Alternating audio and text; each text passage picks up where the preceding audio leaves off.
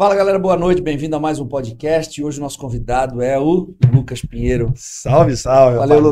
Que Obrigado, isso, irmão, diretamente enorme. dos Estados Unidos para Floripa. Valeu, valeu, valeu, galera. E como sempre, Felipe no meu corno direito. Estamos aí, vamos pra cima. E aí, irmão? Morando em Floripa. é Ah, que tá cara, eu sou, vida? sou manezinho da ilha oficialmente agora. Quer dizer, oficialmente ainda não, né, cara? Eu só vou ser manezinho da ilha quando eu conseguir chegar na academia sem usar o GPS. Aí, eu- aí eu vou considerar local. Tu ainda usa GPS? Eu uso. É, é, cara, isso é costume de, de quem morou muito tempo nos Estados Unidos, tá É, ligado? Você verdade. morou, você sabe como é. É, mas quando eu Lá é morava lá, não tinha carro, velho. Aí eu não tinha nem GPS. Aí já era, o- GPS. já era o GPS do busão, Pô, eu né? andava de trem, eu pegava o trem, cara, de Fort Lauderdale pra Miami, direto, cara, aquele trem que passava ali, não sei, todo mundo deve ter pego o trem. Cara, trem eu não pegava, mas ônibus peguei muito. Mas eu sei quais são esses trens aí. É, Rapaziada, muito obrigado pelo convite, tá? Queria agradecer aqui o Edu. É, o Edu sabe que eu sou um grande fã valeu, dele. irmão. Então, pra mim, tá aqui hoje, pô, podendo receber esse convite, pra mim é um. É um choque, cara, de realidade, né? Quem diria que um dia Eduardo Correia ia me convidar pra sentar numa mesa aqui junto com essa fera, relação faixa preta. Então, pra mim é uma, uma honra de verdade. Cara, né? e quando que eu ia imaginar que eu ia te receber aqui, na minha sala, na minha academia? na sua academia, Ah, olha é só. surreal. E tu morando Porque- em Floripa, que é a última Porque vez. a última vez que ele veio pra cá, a gente foi fazer uma campanha e a gente foi em outra Em academia. outra academia. E aí eu lembro que teve um episódio pedido pra gente baixar o som. Cara, a gente tava gravando pro canal da Amit na época, pro canal do Lucas Pinheiro, pro canal do Caio Botura e pro meu canal. Somando principalmente do Caio, que porra, somando dava mais de 3 milhões de seguidores ali naqueles canais todos. Fora o que repercute em mídia social e history, Instagram e tal. E aí teve uma situação que pediram pra gente abaixar o som, cara. É que vocês, vocês estavam, a gente já treinava ali e tal. Vocês não. E aí o que acontece?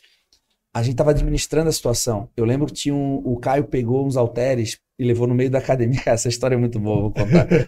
Ele pegou uns halteres e levou no meio da academia para tirar uma foto. Ele queria tirar uma foto no meio da academia segurando dois halteres. Quando ele pegou o par de halteres, cara, levou pro meio da academia, cara, eu já olhei pro Felipe e falei: "Ai, meu Deus, cara". Deu merda. Vamos chamar a polícia.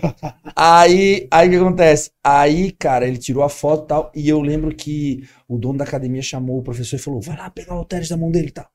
Aí o professor tava indo bem devagar, sabe assim, pra dar tempo de o Lucas tirar a foto. Pro Caio tirar foto foto. Aí eu chamei o professor, vem cá, vem cá. Aí o professor veio, eu falei, fica aqui um pouquinho, eu sei que tu quer dar um tempo pro cara Aham. pra minimizar o estrago. Aí o Caio tirou a foto, daí eu falei pro professor assim, agora vai lá, vai lá, pega o halteres da mão dele e fala que tu tá indo guardar pra ele. Tipo assim, tá fazendo uma gentileza. Ó, louco, olha só, isso que Aí eu salvei a pele do professor, porque ele foi lá guardar, ele seguiu as ordens, e o Caio pensou, pô, cara gentil, né? Cara Pô, gentil, tá Vendo, nem Boa. todo herói Cara, usa vocês, capa. vocês não vocês não estão ligados, cara, o que nós fizemos de manobra aquele dia pra vocês se sentirem em casa, cara. Porra, cara, e funcionou, viu? Porque foi aquele dia ele foi, foi É. sensacional. O cara te gravou bem. Gravou, Foi treinaram primeiro pesado. contato, pesado. Foi o teu primeiro contato com o Edu? O Edu foi, sim, cara. né? O Edu Foi? foi. Foi. E, e olha só que coisa, cara. É, é, é o choque assim de diferença, né? Porque a minha vida inteira eu sempre vi o Edu como? Como aquele cara gigante lá no palco.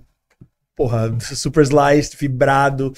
E primeira vez que eu vi o Edu, ele tinha acabado de sair de uma cirurgia, né, Edu? Acho que foi no Ah, a joelho. gente tava de cadeira de roda Ele lá, tava né? de cadeira de É. roda. Tinha operado o joelho. Tinha operado o É joelho. isso. Então, quando eu vi o Edu ali na cadeira de roda, cara, pra mim, assim, no início, eu falei, caraca, velho, Edu tá mal, alguma coisa assim, sabe? Porque eu não sabia que ele tinha acabado de se operar. Eu descobri ali naquele momento. Ah, é? E hoje ver ele aqui, cara, com as pernas gigantes, só veia, nossa, foda demais, irmão. Foda demais. É, eu lembro que foi legal. Aí depois a gente foi lá pra casa, lembra? Continuamos gravando lá, daí a gente jantou, tomou uma cerveja e tudo. É. Trocamos uma ideia. Aham. Aí naquela época eu já tinha dito, cara, tô pensando em voltar pro Brasil, tô com muita vontade, pô, Floripa, queria vir pra Floripa e tal. Já tinha Falei pra falado. você, falei pra você. Já Aham, tinha falado. Verdade, falei, ah, né? cara, todo mundo vem pra cá fala isso. Falei, ah, mais um tá falando que vem, mas veio mesmo, cara. Olha só. E o que que te fez parar aqui, cara? Como é que eu vim parar aqui? Quanto tempo ficou nos Estados Unidos? Cara, eu morei nos Estados Unidos quase nove anos. Nove anos. Aonde nove lá? anos. Eu gosto de dizer que. Eu não gosto de falar no passado, né, cara? Porque a minha vida é muito incerta hoje em dia, né? Eu- Uma hora eu tô num lugar, outra eu tô Não, sim, sim, sabe o dia de é- amanhã. Mas eu morei primeiro, me mudei pra lá aos 19 anos de idade, 18 para 19, fui pra Miami. Né? Eu- Primeira coisa, cara, que você pensa quando você pensa nos Estados Unidos é qual que é o lugar mais fácil. Miami. Porque a gente tem ali, porra, muito, uma grande parte da população né, sendo latina, muito brasileiro. Então, pô, acho que ali eu vou me sentir mais em casa, o choque cultural não vai ser tão grande. Tem bastante oferta de trabalhos informais também, Muita né? oferta de trabalho, tanto que eu, eu trabalhei com o cara, a gente chega lá. Então, Lucas, desculpa te interromper, mas só para contextualizar o pessoal. 19 anos, 19 estava em. Belém, certo? Tu é de Belém. Sim, sou de Só o pessoal saber esse nosso papo aqui, ele se Salve pra inicia. galera do Pará, um beijo. Então, 19 anos, em que circunstância que tu tava lá? Tu tava estudando alguma coisa? Sim, tu já, sim, trein... sim. Já já treinava, já competia? Explica como é que foi essa saída. Cara, na verdade, assim, eu digo que essa, essa decisão de ir para os Estados Unidos foi quando a, a chave virou na minha vida. Pelo menos foi o primeiro passo, né, para eu começar a tomar algum tipo de rumo ou ter algum senso de responsabilidade como um adulto. Até aquele momento ali eu ainda era uma, uma criança, não tinha noção de vida. É, em Belém, até os meus 19 anos de idade, eu cursava direito, cara.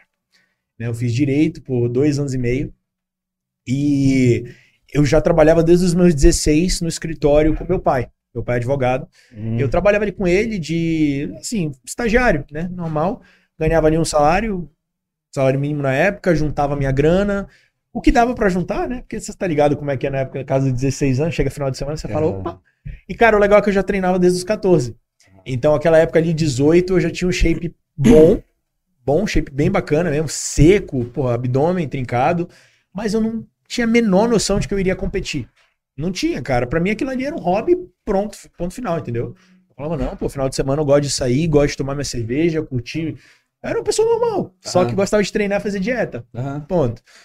E aí, eu cheguei num ponto da minha vida que eu não tava contente. Entendeu? Eu sabia que tinha algo errado, que aquela carreira, aquele caminho não era o caminho que eu queria seguir. Eu me dei conta disso. E na época, a minha avó se deu conta disso. A minha avó, que trabalhava lá também, olha só, ela me olhou e ela falou: Meu filho, eu não tô te vendo feliz. Você tá feliz? Eu falei: Vó, não tô. Ela falou: O que, que você quer fazer? Eu falei: Eu queria trabalhar alguma coisa relacionada à musculação, que é o que eu, que eu amo fazer. Aí ela: E por que, que você não faz isso? Aí eu falei, ah, mas como e tal? Naquela época você tinha a concepção de que, ah, pô, porque educação física não é um curso que dá dinheiro, né? A gente tem aquela noção de que, porra, o que, que dá dinheiro? É direito, é medicina e engenharia. Oi, Não é isso? Tá vazando o som da cabeça? Não, não. Não, tá de boa. Tá de boa? E eu não, não, não tinha essa noção, né? Hoje, pô, graças a Deus, eu acredito que eu obtive algum grau de sucesso, né? Fazendo o que eu fiz. Porém, naquela época, não. A gente, tinha essa, a gente tem essa concepção, né? E a minha avó falou: não, meu filho, você tem que correr atrás do seu sonho. A minha avó me apoiou muito nessa época. Cara, que legal, velho. Foi, minha avó, cara. Por que, que você não vai para os Estados Unidos? Minha avó falou. Caramba. É. Que visão. É, meu pai ficou puto da vida na época, né? Porque imagina, o meu sucessor, o cara que vai né, Sim, assumir aham. aqui. E ali foi plantada aquela ideia. Cara, depois de, assim, resumindo, muita treta que deu ali na família, quando eu disse para meus pais que eu queria fazer isso. Quatro meses depois eu tava nos Estados Unidos. Cara, vendi a minha vida inteira que eu tinha. Ó, de 18 anos ganhei meu carro, vendi meu carro. Né? Meu pai falou, ó, teu presente, vende aí, faz o que tu quiser, mas é isso aí que tu tem.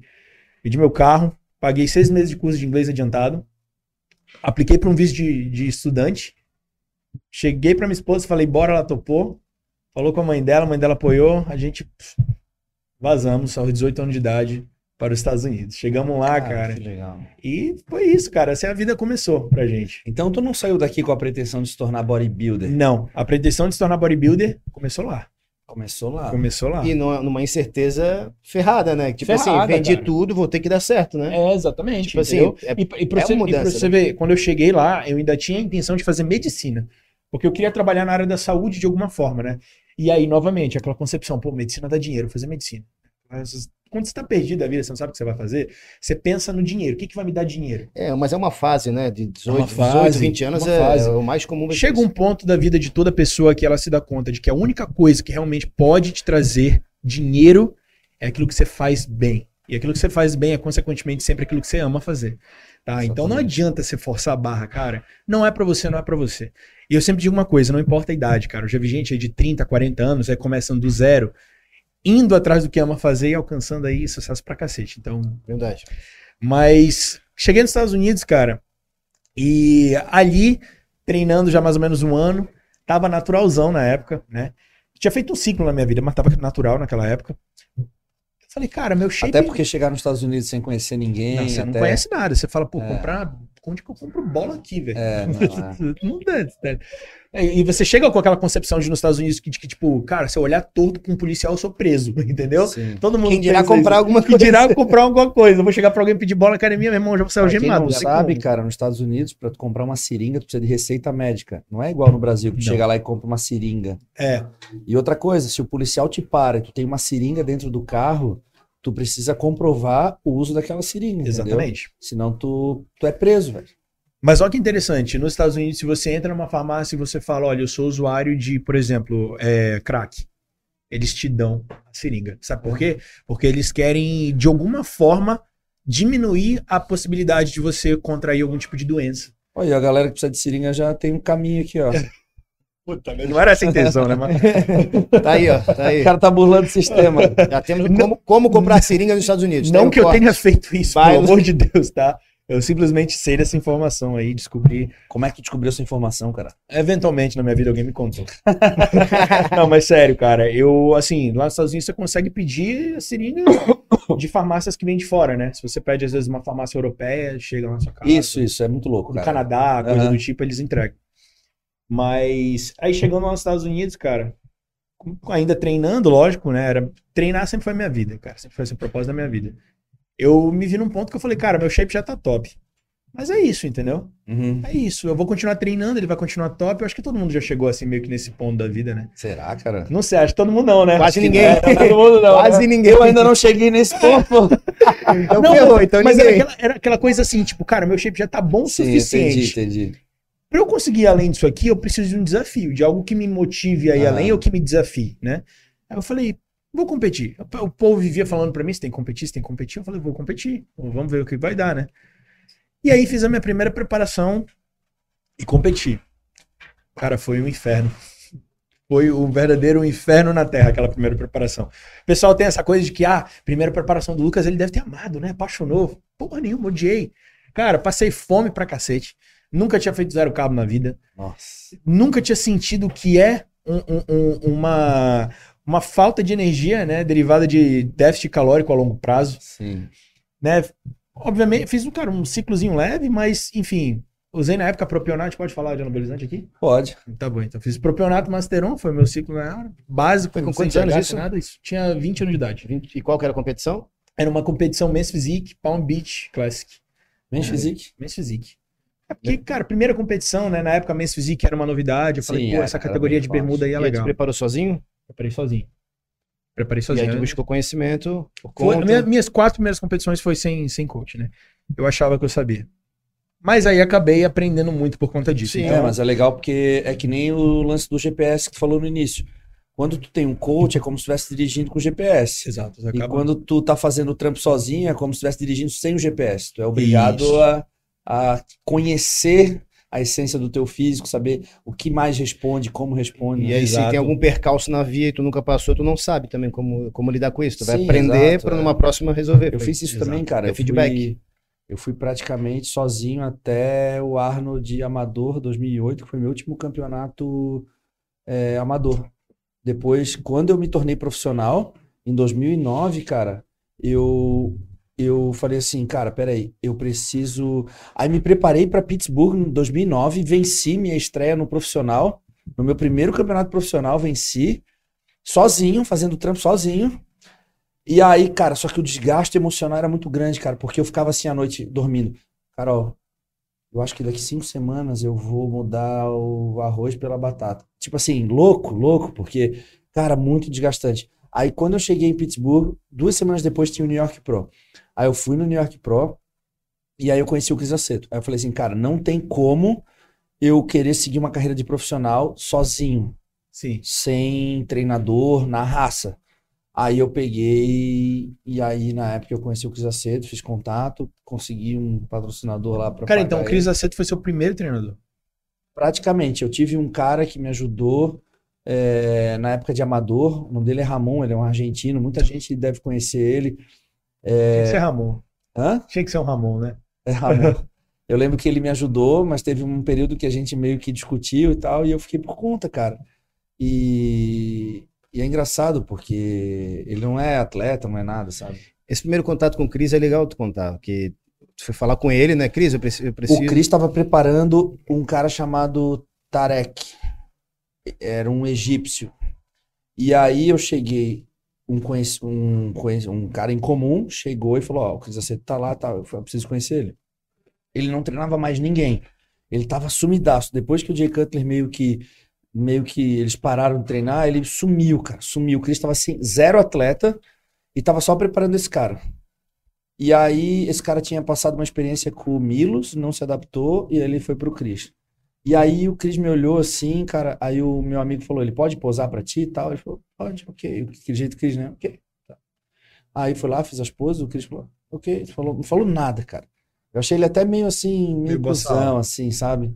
Aí eu falei, cara, esses caras são muito foda, porque o Honey Hamill me conheceu em Pittsburgh e eles falaram assim, ó, um, o, o Bill Comstock, que é o fotógrafo da Muscular Develop, estava cobrindo o evento, ele falou assim, ó, tem um cara no Brasil que tá no quarto tal, fui lá filmar ele pra nossa revista, eles tinham o MD lá, Bull, lá, que era Sim. um, é, tipo um fórum, assim, tal. Ele falou assim, ó, fui lá filmar o cara, esse cara vai vencer o campeonato. Aí o Honey Hamill foi lá no meu quarto pra ver quem era. E aí ele chegou pra mim e falou: ó, faz isso, isso, isso, 24 horas antes do evento. Fui lá, venci. Ele já apareceu do meu lado, dando entrevista e tal. Eu falei, pô, fechou. Cheguei nos Estados Unidos, já conheci o técnico do Fio, dos caras, já era, já era conhecido assim. Então é por aqui que eu vou.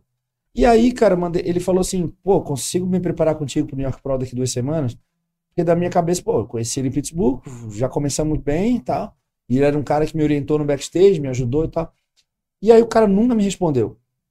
Competi no New York Pro, não tomei nada de um campeonato para outro, não levei nada, não sabia nada, fui no meu instinto. É incrível. O, o Pittsburgh Pro e o New York Pro, eles são uma semana, um após o outro, Era né? duas semanas, né? Duas semanas. Aí eu fui pra New Jersey, fiquei lá e fui pro New York Pro. Aí, cara, sozinhaço, não sabia nada. E aí, quando eu fui fazer umas fotos pra, lá na Bev France, depois do New York Pro, pra Muscular Develop, eu era, fiz bastante amizade com o dono da revista. E aí, tava lá fazendo uma sessão de fotos, comentei pro Bill, pô, cara, é, o Honey Rambo nunca mais me respondeu. Ele falou, como assim não te respondeu? Depois de lá, ele nunca mais me respondeu. Ele falou, peraí, vou pegar. Pegou, Honey, tô aqui com o Eduardo, tal, tal, tal. Pô, o cara queria se preparar contigo. Ele falou assim, sim, mas ele, se ele tiver dinheiro, eu preparo ele. Tipo assim, cara, o cara nunca me respondeu, porque na cabeça dele eu era um brasileiro. E não, tinha, grana. não tinha patrocínio, não tinha grana. E o cara simplesmente, tipo, cagou pra mim, entendeu? Olha só. Aí eu entendi um pouco como é que funcionava o negócio. Realmente, o cara chegou, cheguei do Brasil sem perspectiva nenhuma. Eu lembro que teve uma ocasião, quando eu ganhei o Pittsburgh, eu desci do hotel pra, pra comer alguma coisa no. Tava todo mundo hospedado ali. O Pittsburgh é um campeonato que, do Dimanium, que todos os Olímpias fazem guest pose, pelo menos top 10. Então tava todos no mesmo hotel. Todo mundo me dando os parabéns e tal. Aí o, o Rick Gaspari chegou em mim e se apresentou e falou assim: Isso tudo eu estava acompanhado com um amigo meu que morava em New Jersey, que eu tá me ajudando e tal. Aí ele meio que traduzia assim: ele falou, cara, parabéns, onde é que tu tava? Tipo, que físico é esse? Tipo, porra, não sei o quê, é, se muda pra New Jersey. Porque o escritório da Gaspari era lá. Aham. Meio que se muda pra New Jersey. Eu falei, beleza, minhas coisas estão ali em cima, vou buscar. E aí ele pegou e riu. Eu falei, pô, mas ele não falou se muda? Aham. Aí deu o cartão dele. Aí fiz essa brincadeira também e tal. Cara, acabou o New York Pro, tal, tal, tal. Me inscrevi pra ele. Aí, conversa mole, eu falei, ah, cara, isso é... foi no calor da emoção, o cara Aham. quis fazer uma média ali. Aí eu percebi, cara, foi meu primeiro choque, assim. Cara, realmente a parada, tipo assim, chega ali, não tem nenhum patrocínio com expressão no peito, brasileiro, realmente foi difícil pra mim. E aí quando eu conheci o Cris Aceto, cara, Aí tu foi no quarto do Cris, né? foi no quarto do Cris, fiz as poses pra ele, mas eu já tinha meio que conhecido como funcionava. O Rani Remy me deu um toco, Mas daí tu deu uma intima no Cris, né? Daí, cara, eu consegui, eu consegui levantar uma grana e já cheguei assim, ó. Voltei pro Brasil, já cheguei e falei assim, ó, faltam 16 semanas pro Olímpia, eu tenho a grana, eu quero me preparar contigo. Já fui meio assim. Pro brasileiro é meio ofensivo uma parada dessa. O americano é muito objetivo, né, Lucas? Muito objetivo. Trabalho, pá, é pá, muito esse, objetivo. Por acabou. exemplo, o brasileiro, ele é, ele é acostumado a pagar por um serviço, mas ele quer, ele quer além disso. Ele quer afago, ele quer Afeto. Afeto, exato, resumiu. E o americano, cara, ele é prestador de serviço. Ele diz o que tu tem que fazer e tu executa. O Exato. brasileiro, ele espera, ele quer um, quer exatamente um, exatamente como o Cara, é planejamento e execução, né? Que que eu- Já ligou? Mas eu tô aqui? Ah, então bota pra nós três essa por enquanto, enquanto tu mexe. Mas eu posso falar, eu tô aqui. Tá, então, Ah, eu, eu tava. o do Cris, sabe por que eu tô perguntando? Ah. O pessoal tá me ouvindo. É, eu, eu entrevistei o Cris lá em Nova York, aí eu perguntei como é que foi o contato com o Eduardo. A coisa mais engraçada, o- o Cris te imitando, assim, ó, com a voz mais, mais fina, mais pausada, assim e tal.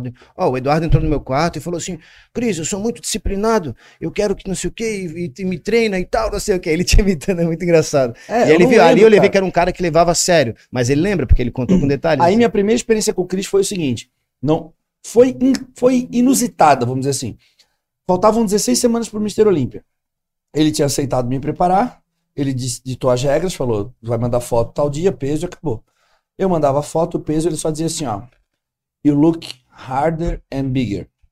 Mais, mais, É isso mesmo. Tá maior maior e É. mais duro, maior e mais duro, maior e mais denso, maior e mais denso, maior- e só assim, e repetia, e repetia, e repetia. Cara, quando a gente chegou na quinta semana, pro, faltava pro Olímpia, eu tava fazendo a mesma dieta que eu mandei pro Cris. Que eu tinha mandado pro Cris. E ele só falou meio que continua. E ele só falou, continua, continua. Eu falei, cara, eu paguei um dos. Tá funcionando já? Eu falei assim, ó, eu preparei um dos maiores treinadores. Eu, eu contratei um dos maiores treinadores do mundo. Na época foi 3 mil dólares, mas pra mim era tipo como se fosse 30 mil reais hoje. Porra. É, na época eu não tinha dinheiro, então pra mim era tipo tudo que eu tinha. Eu contratei um dos maiores treinadores do mundo pro cara virar pra mim e falar: continua fazendo o que tu vem fazendo. Porque eu tinha mandado a minha dieta inicial e ele falou: continua fazendo. Cara, faltando cinco semanas eu fui fazer um guest posing na Argentina. Eu tava muito bem, cara. E aí, quando eu voltei de lá, faltando cinco semanas, cara, ele assim, ó, agora tu me atualiza todos os dias. E, cara, cada dia ele mudava alguma coisa, cara. As últimas cinco semanas, ele fez coisas, cara, que eu jamais imaginei que ele fosse fazer. Ele mudava e aumentava o carbo, e tirava e aumentava. Tirou meus cardios, colocava muita comida e refeição livre. E, cara, eu. Meu, enfim, cara, eu cheguei assim, ó. Aí eu vi, cara, que realmente o segredo não tá em tu se e, é, demonstrar conhecimento, mas aplicar o conhecimento na hora que realmente precisa, cara. Então, muitas vezes os atletas acham que o fato de a gente não fazer nenhuma modificação na dieta, ou o próprio técnico não fazer, ou mesmo no treino, no caso do Felipe, não, não fazer grandes variações ou, ou metodologias, isso implica no ca o cara tá sendo displicente ou falta. Mas, cara, muitas vezes a melhor forma, a melhor estratégia naquele momento talvez seja não fazer nada. Exatamente. E, e aí, quando precisa fazer, aí tu faz. E eu aprendi com o Cris Aceto isso, cara. Tu não precisa ficar é, demonstrando conhecimento no teu trabalho, mas aplicar o conhecimento naquilo que, na- no momento que é mais importante, sabe? Exatamente. Cara, às vezes as pessoas. Estamos de volta, Estamos de volta. Às vezes as pessoas elas acham, né, que o plano bom é aquele que tem alteração constante, É. né? Porque isso passa meio, passa meio para a pessoa que uma falsa percepção de que tem algo sendo feito. Exato. Quando na verdade o trabalho tem que ser feito pela pessoa que está executando aquele planejamento e não pelo coach que tem que alterar algo o tempo todo. O time que está ganhando não se mexe.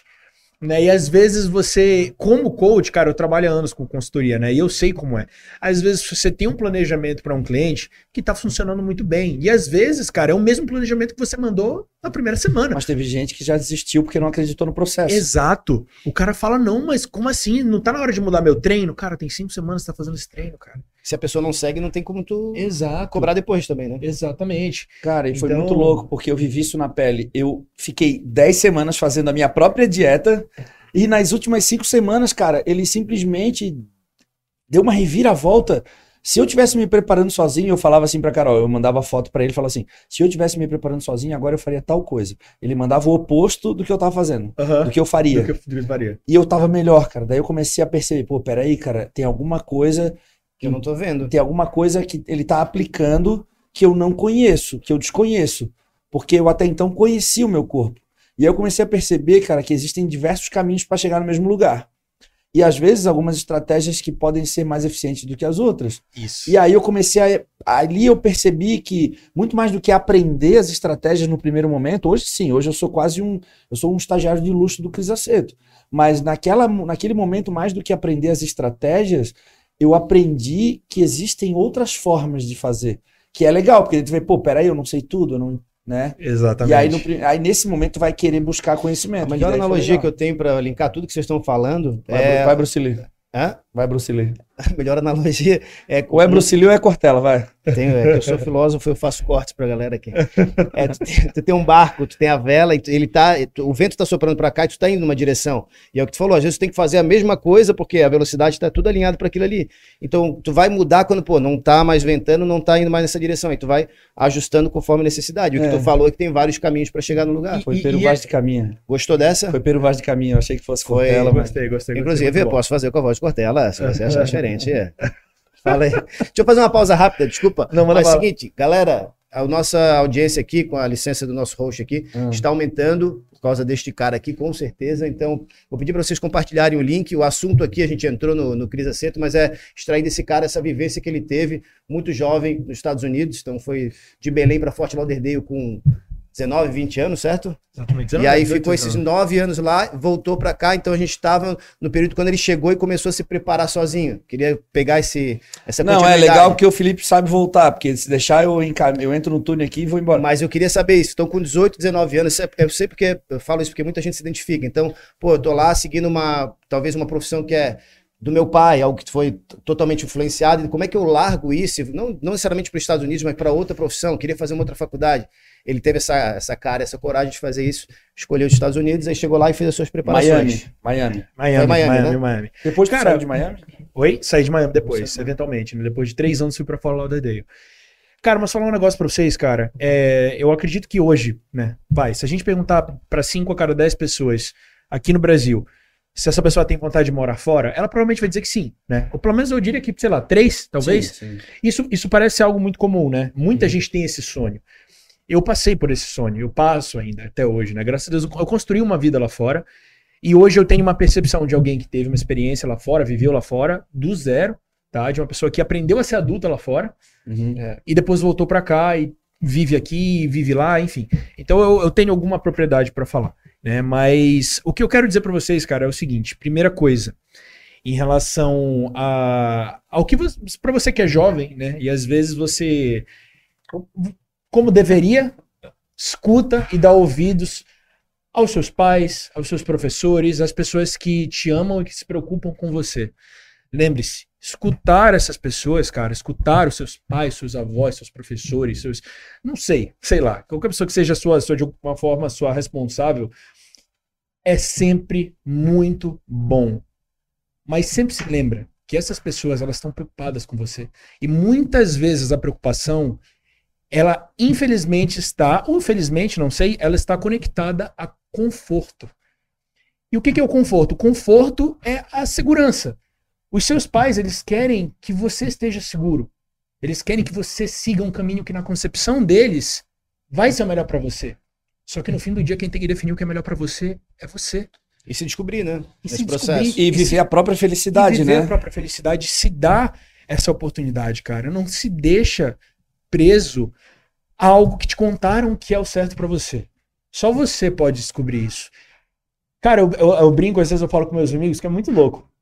Porque eu lembro o primeiro dia que eu. Pra você ver como a influência é importante na vida das pessoas.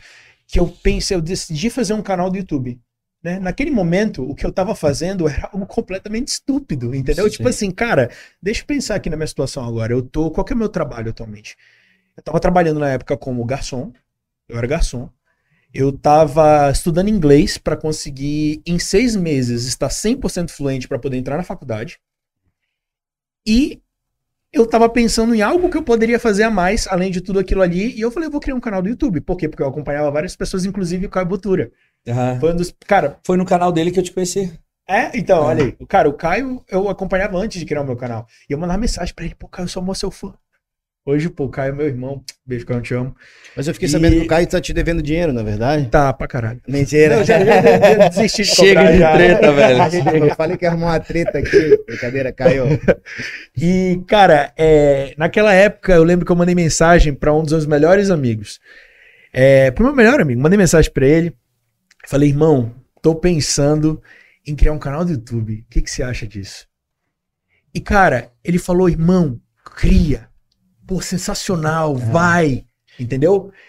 Ninguém dá hate. Anos depois, anos depois ele me contou que aquela mensagem que eu mandei pra ele, ele fala, cara, eu pensei em te dizer, não faz isso, mano, para com isso. vai atrás de um negócio que, porra, vai te dar um futuro e tal. Mas ele pensou, respirou e falou: não, pô, vou apoiar o cara. Então, mano, às vezes você acha que um pequeno apoio ao seu amigo, à pessoa que é próxima de você, ela pode não fazer diferença, mas às vezes ela pode mudar a vida da pessoa. Se esse meu amigo tivesse dito nesse dia, cara, você tá é. perdendo seu tempo, para com isso. Eu talvez nunca tivesse feito nada disso. Pode ser. Eu talvez nunca tivesse feito nada disso e talvez eu estivesse vivendo outra vida totalmente diferente hoje. É, eu, então... diferente de ti, eu me tornei bodybuilder no Brasil. Então, a mentalidade dos meus amigos aqui no Brasil, apesar de eu ter amigos muito próximos, né, uhum. que me apoiaram, que acompanharam a minha trajetória desde o início, os outros que não são amigos muito próximos, mais colegas, assim, na faculdade, amigos que não são tão próximos, era o ar de reprovação era imenso, cara. Eu lembro que na faculdade eu tinha que me trancar no banheiro para tomar whey porque o whey ainda era visto como droga, como bomba. E aí tu vai ficando rotulado dentro né, da faculdade, da, do bairro, da, rotulado, ah, o bombado, isso aqui e tal. Isso era uhum. bastante chato, assim, né, cara? Eu lembro que. Eu lembro que, diferente né, do que do que outras pessoas talvez fariam, mas eu enfrentei tudo isso, sabe? Sim. Inclusive a vontade dos meus, meus pais de seguir concurso público, que nem, que nem eles são, mas não era isso que eu queria, cara. E tu falou uma coisa que, que é uma coisa que eu falo também muito viver a própria felicidade, viver o próprio sonho, né, cara? E ao mesmo tempo arcar com as consequências das tuas escolhas. Porque quando tu foi para os Estados Unidos, cara, tu decidiu ir contra a vontade do teu pai, viver o teu próprio sonho. Só que tu estava ciente das consequências da tua escolha. Tipo assim, eu tô aqui e agora vamos embora. Se for para ser bom, vai ser bom. Se não for para ser bom, eu vou dar um jeito de ser, de ser bom. Cara, sabe uma coisa que eu coloquei na minha cabeça no momento que eu decidi ir para fora? Que não importa o que acontecesse, eu não iria desistir. Por que, que eu coloquei aquilo na minha cabeça? Porque eu tava me preparando pro pior. Eu me preparei pro pior. Porque uhum. eu sabia que, cara, eu tô indo para outro país. Eu tô indo viver uma experiência completamente diferente. Uhum. Eu não sei o que eu tô fazendo. Essa era a realidade daquele momento. Eu não sabia o que eu tava fazendo, cara. Com 18 anos, 19, a gente não sabe exatamente o que a gente, a gente, a gente acha que a gente sabe, né? É. Mas só que naquele momento eu me dei conta de que eu tava fazendo uma coisa muito louca. Eu tô indo com a minha namorada, cara. Eu tenho 18 anos, tô indo embora, tô deixando toda a minha família para trás. Eu tô abandonando um caminho que para mim era seguro. Sim, total. Eu poderia ter escolhido ficar ali, cara, eu estaria formado, contratado, trabalharia com meu pai. Ele tinha construído um legado. E ganha dinheiro, porque, é, pô. Eu queria construir o meu próprio legado. O meu pai construiu. O meu pai me passou um dos exemplos mais incríveis que eu já tive na minha vida, que é que nós podemos construir o nosso legado do zero. Nós não precisamos viver o legado dos outros. E eu queria construir o meu próprio. Mas eu não diria que tu, eu não diria que tu construiu teu legado do zero, porque independente, apesar de tu não ter sido advogado, ele te herdou muita coisa. Exato, exatamente, valores, né? exatamente. Os valores, os é. valores, a criação. É, mas eu queria traçar o meu próprio caminho. Sim, exato. Eu queria começar algo que, obviamente, estivesse relacionado ao que eu amava fazer, né? Tu já, mas tu não sabia exatamente o que era ainda. Não sabia. Eu sabia que. Você é médico? Será que é isso que eu amo? Eu sabia que era algo relacionado à área da saúde. Área da saúde. Eu gostava disso. Entendeu? Eu falei, cara, eu gosto disso, mexendo com saúde e tal. Estudava muito nutrição na época, então eu também cogitei nutrição. Eventualmente eu decidi que seria educação física. Né? Uhum. Então foi isso que eu, que eu fiz lá fora. Acabei entrando na área da educação física, deu tudo certo. Né? Consegui passar na prova de entrada da faculdade, que você tem que fazer uma prova de inglês, uma prova de matemática e tal, porque eles meio que medem ali o seu nível de entendimento para conseguir te, te jogar na, no nível certo, né? E graças a Deus as coisas fluíram, cara. Mas como eu disse para vocês anteriormente, né, primeira, minha primeira preparação foi um verdadeiro inferno. Quando foi o momento que a chave virou e que eu disse, porra, eu amo isso aqui? Foi o momento que eu subi no palco e que eu ouvi meu nome sendo chamado como ganhador. Sério? Minha primeira competição eu ganhei overall. Então eu subi ali, quando eu escutei meu nome pela primeira vez, eu tive a sensação de propósito eu falei, caraca, eu nunca tinha sentido o que era plantar algo e colher. Eu plantei isso aqui. Sabe o que, que é, cara? Entendeu? Tu sentiu uma parada que eu também senti. É, um, é, um, é, alguma, é algo fortalecendo a tua certeza de, de que tu tá no caminho certo. É, né? exato. É quando você tem uma pequena recompensa no meio do caminho, né? É. Você colhe aquela recompensa. Às vezes você tá lá embaixo, mas aquela recompensa te joga um pouco para cima. Você fala, caralho, eu aguento mais. Uhum. Né? Quanto mais você vai catando essa recompensa, meio que vai renovando a sua energia para ir, pra ir mais para frente. Uhum. E aquilo ali foi a primeira vez que eu tive esse, esse boost de energia, né? Eu senti aquilo ali, eu falei, caraca, eu que fiz isso. Eu ganhei isso aqui. Foi a primeira conquista da minha vida, cara. Eu nunca tinha sido bom em nada. Eu tentei jogar futebol, era uma bosta. Uhum. Eu tentei lutar arte marcial, eu só apanhava. Falei, cara, achei um negócio que eu ganhei.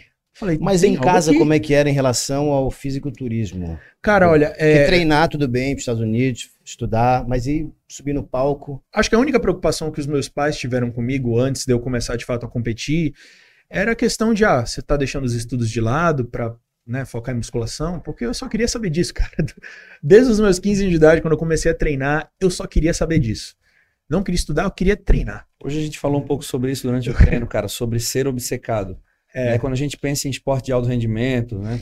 A gente tem que ter uma certa obsessão, né? Aham. E, e olha que louco, cara. Quando eu entrei na faculdade de Direito, eu, cara, ia ter seminário no sábado, cara. Sexta-feira eu tava assistindo vídeo de nutrição no YouTube, catando coisa no hipertrofia.org, lendo post do Leandro legal. Twin, aprendendo dieta flexível, entendeu?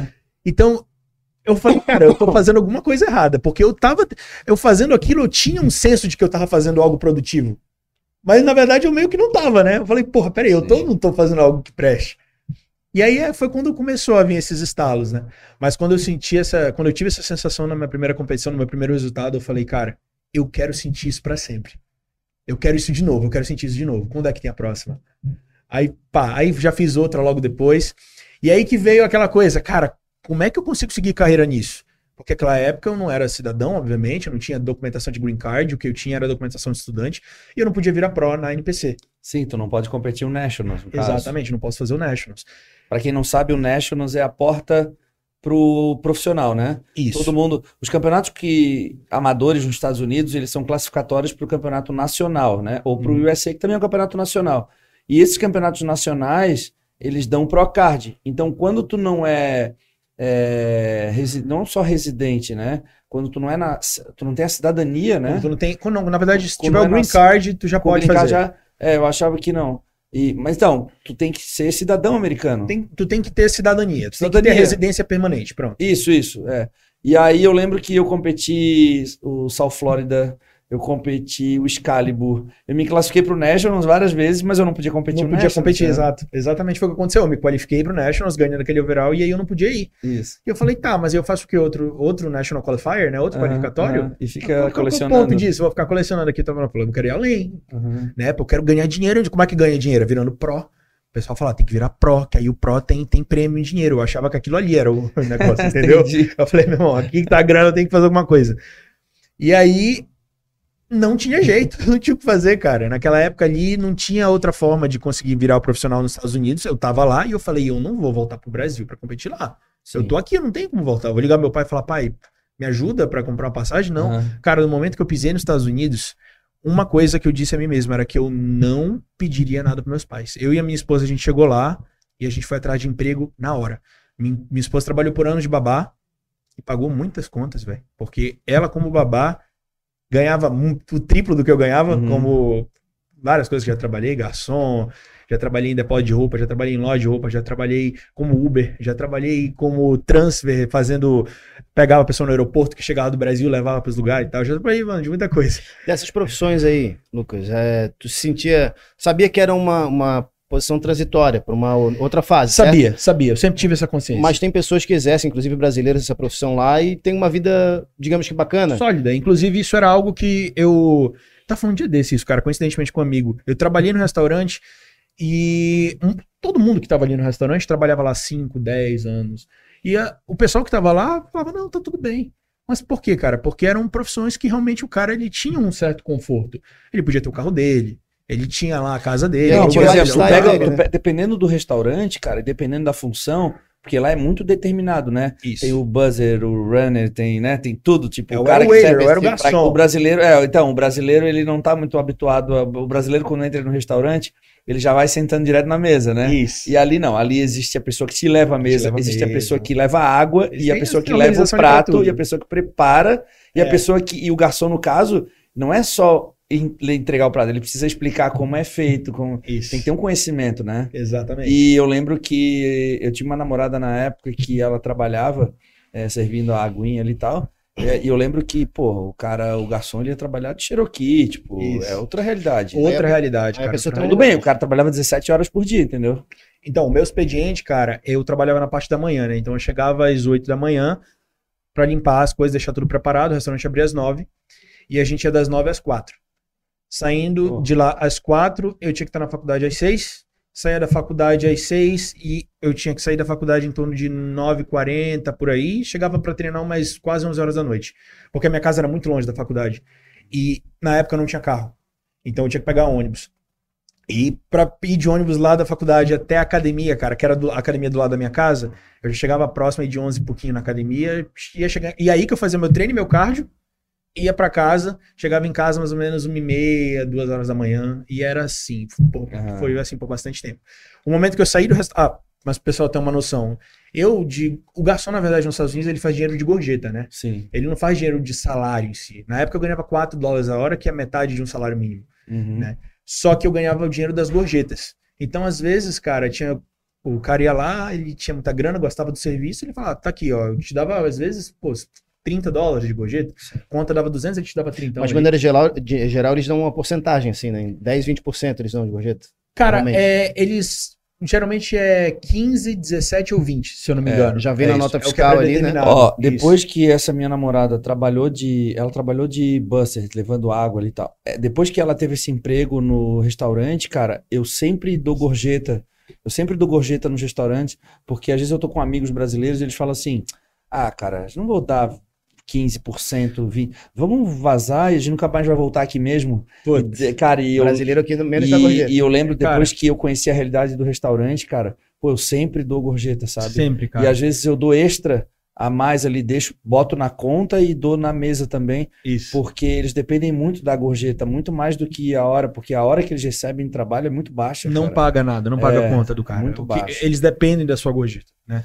Então, às vezes, o brasileiro chega lá e tem essa coisa, ah, tem que dar gorjeta aqui e tal, não sei o quê. Isso, é. Vezes que- 4, gorjeta, É, meu vezes Deus, cinco. dólar ainda, É. putz, você é louco, Pô, mas Quer viajar? sabe a próxima vez que você for nos Estados Unidos que aquilo ali pode pagar uma conta de água ali pra aquele garçom, tá? Você não sabe o que que tá se passando É ali. verdade, cara. Mas momento que eu tinha que sair do, do, do restaurante foi quando eu pa- passei de semestre na faculdade e mudou meu horário. Daí eu fui pedir pra eles alterarem um pouquinho do meu horário, eu ia ter que sair uma hora mais cedo e fui demitido.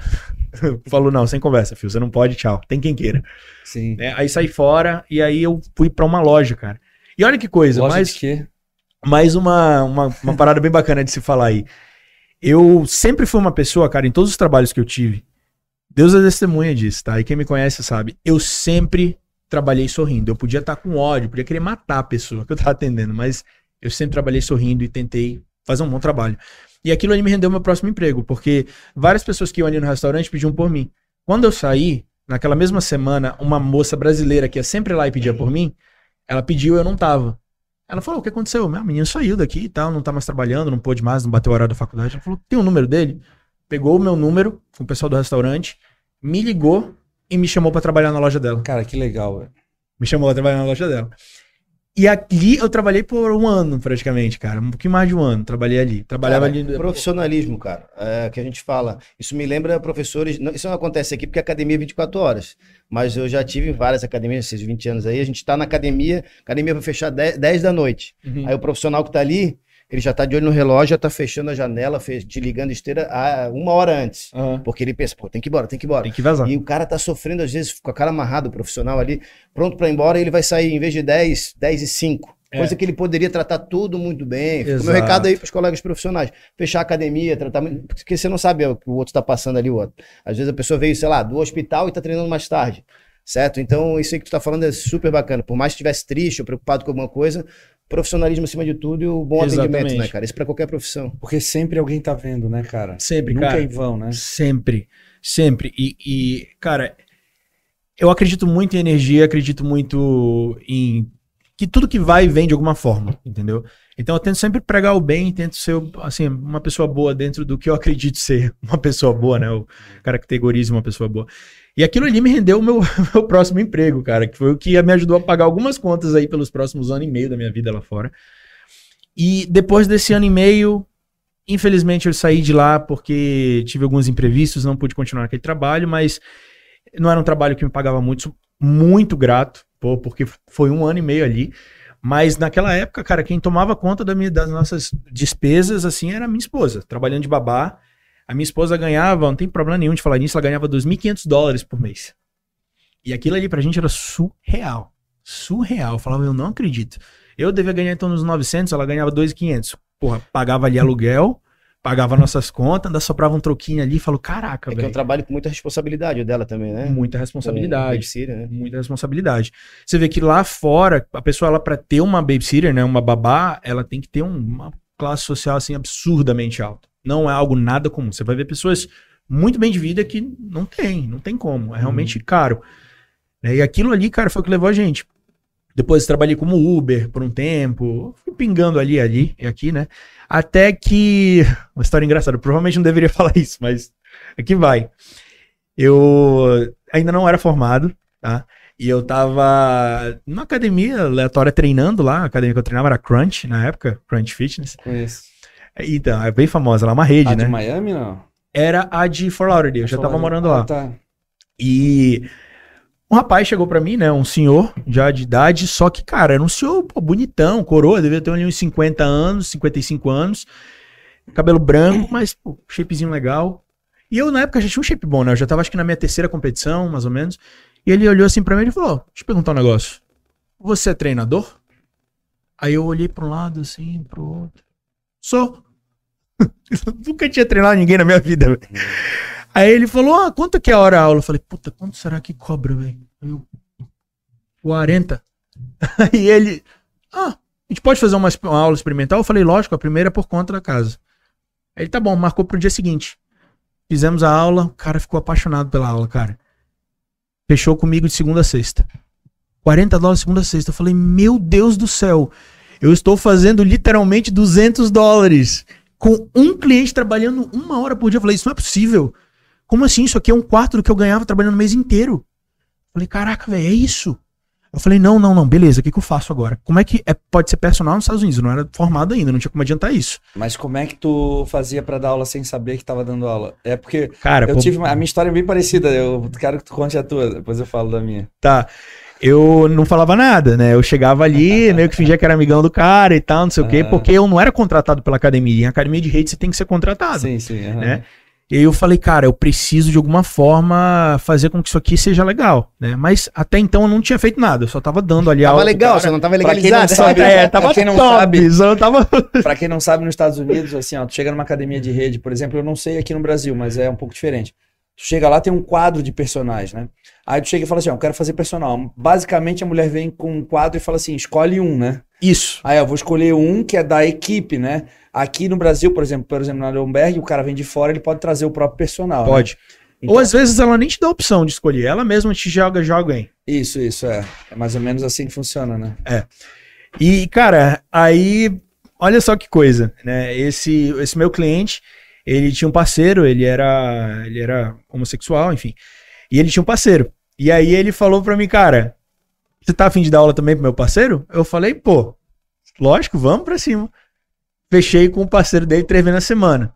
Daí outra mulher que viu eu treinando os caras na academia veio, pediu pra ter uma hora experimental, fechou comigo. Cara, quando eu vi, eu tava com cinco clientes. E eu Na tava mesma academia? na mesma academia, olha Ai, só. ai, ai. E eu tava com mais clientes que os personagens contratados na academia, cara. Aí o dono, o dono me adorava, porque eu sempre fazia vídeo ali, postava, fazia umas imagens de drone que eu gostava da academia e tal. E ele ficava louco quando via. Só que chegou num ponto que começou a receber reclamação. Os outros personagens chegaram e falaram: não, pô, o cara tá pegando todos os clientes, isso não pode, ele nem trabalha aqui e tal. Aí o cara chegou pra mim e falou: Lucão, eu, infelizmente, cara, não dá pra gente continuar assim, tá? Vou precisar fazer alguma coisa, eu preciso te contratar. Tá, posso te contratar? Falei, pode. Ele falou, você tem já tudinho? Eu falei, cara, não tenho, velho. E Então, outra coisa, se ele te contratar, tu não vai poder mais cobrar os 40 ali. exatamente esse que é o ponto. É, Aí ele falou, não, cara, ó, vai atrás da, da documentação certinha e tal, tira lá suas... pro- pro- é, nos Estados Unidos, pra quem não sabe, você só precisa de um certificado pra ser personal trainer certificado. Você não precisa necessariamente ser formado. Você pode fazer uma prova, tá? Por exemplo, a prova que eu fiz, ela era de uma instituição chamada NASM, pra quem tem interesse, você pode pesquisar aí no Google. E você passando nesse teste, meu filho, você é personal certificado, tá? Eu fiz esse teste, passei. E aí? Aí eu cheguei lá pros caras, cara, porra, fiz na mesma semana, tá aqui meu teste e É. tal, não sei o quê. Os caras, porra, beleza. Quanto que ele te repassou? 15 dólares? Não, mano. E olha só, eu cobrava 40 dólares a hora dos meus clientes, os caras chegaram pra mim e falaram, Lucão, só que aqui é o seguinte, dos seus clientes a gente vai cobrar 110 e você recebe 20. sim, sim. é. Você tem noção, cara? Falou 110, a galera fez assim. Mas, depois- mas ó, Lucas, fica tranquilo, cara, porque a gente vai te lotar de cliente. Eu falei, meu filho, eu já tô lotado. Já tá lotado. eu já tô cheio, a agenda tá lotada. Se tu cobra 40 e ele vai te pegar os 5 clientes a 20, tu- ou seja, pra te ganhar o que tu ganhava com Eu 5, teria que ter precisa o de dobro, 10. no mínimo. No mínimo dobro, né? É. Aí eu falei, não, cara, o que, que eu faço? Falei, porra, tem uma academia aqui, aqui perto. Iron Gym. Olha só, tra- trabalhei quase dois anos nessa academia, um ano e meio praticamente. Cheguei pros meus clientes todos, falei, cara, é o seguinte, vou ter que vazar, eu vou pra essa academia aqui, pra Tyron. Ela fica cinco minutos a mais ali pro sul. Pô, se vocês não puderem, eu entendo. Todos foram. Todos os clientes que eu tinha, acho que eram uns sete já ali, todos foram. Mudaram de academia, o pessoal da academia me ligou depois, cara. E aí começou a entrar um dinheiro, né? Aí começou a entrar grana. Foi ali que eu comecei a me estabilizar financeiramente. E ali que eu comecei a investir mais no canal. Comprei câmera boa, comprei drone Ah, e tal, legal. não sei o quê. E falei, pô, é agora, agora. E agora? Aí nesse mesmo período ali, mais ou menos, eu terminei o college, né? Peguei minha graduação. Aí eu falei, cara, vou fazer consultoria online. Porque eu já tinha meu canal do YouTube na época, né?